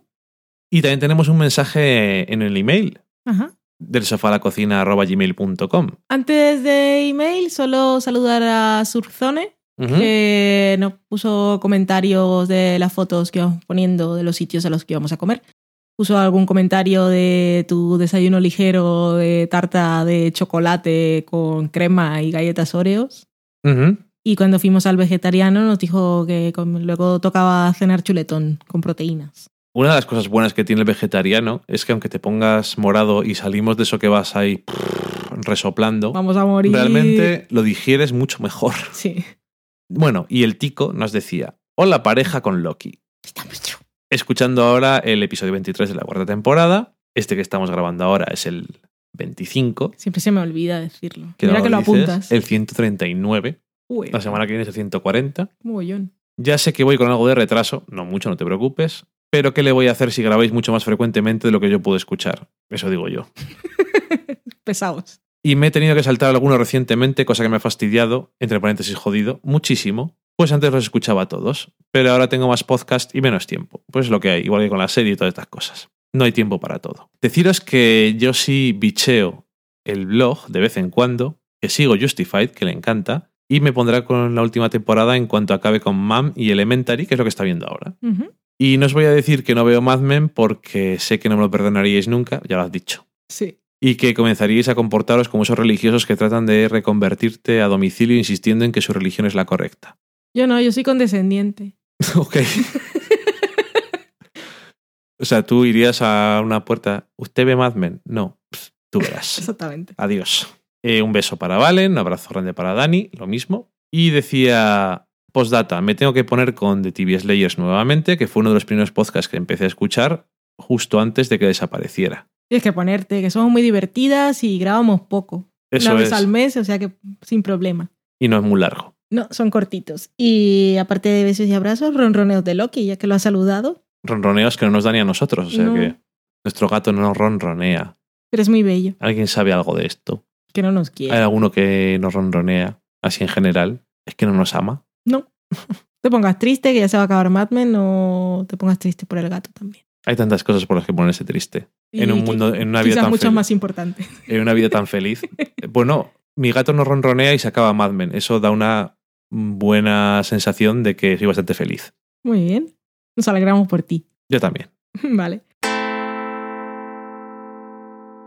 Pues como siempre, muchísimas gracias por escucharnos. Esperamos que lo paséis de puta madre. Así que un beso para todos. Adiós. Adiós.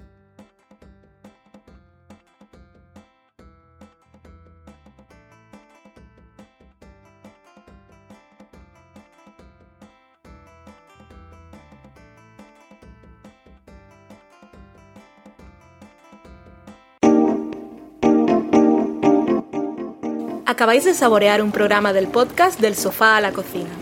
Para prepararlo hemos usado los siguientes ingredientes. Un Dani, una Valen y una licencia Creative Commons, reconocimiento no comercial compartir igual. Cuando tenemos los ingredientes, los picamos muy finos, los dejamos pochando en una sartén y cuando estén caramelizados, los mezclamos con la licencia Creative Commons, que cuidado, no admite uso comercial de la obra original ni derivadas, que se tienen que distribuir con la misma licencia que la original, siempre citando a los creadores. Después de 10 minutos, condimentamos la mezcla con iTunes, iBooks, Twitter y un poco de Facebook. Si no encontráis las adecuadas en el mercado, buscad el nombre del blog. A continuación, introducimos en el horno y, después de 30 minutos, lo servimos aderezado con música distribuida con licencia Creative Commons a través de Jamendo. Al final del post correspondiente vienen especificadas concretamente. Si tenéis alguna duda con respecto a la receta o a cualquier otra cosa, podéis preguntarnos a través del correo electrónico del sofá a la cocina @gmail.com. Buen apetito.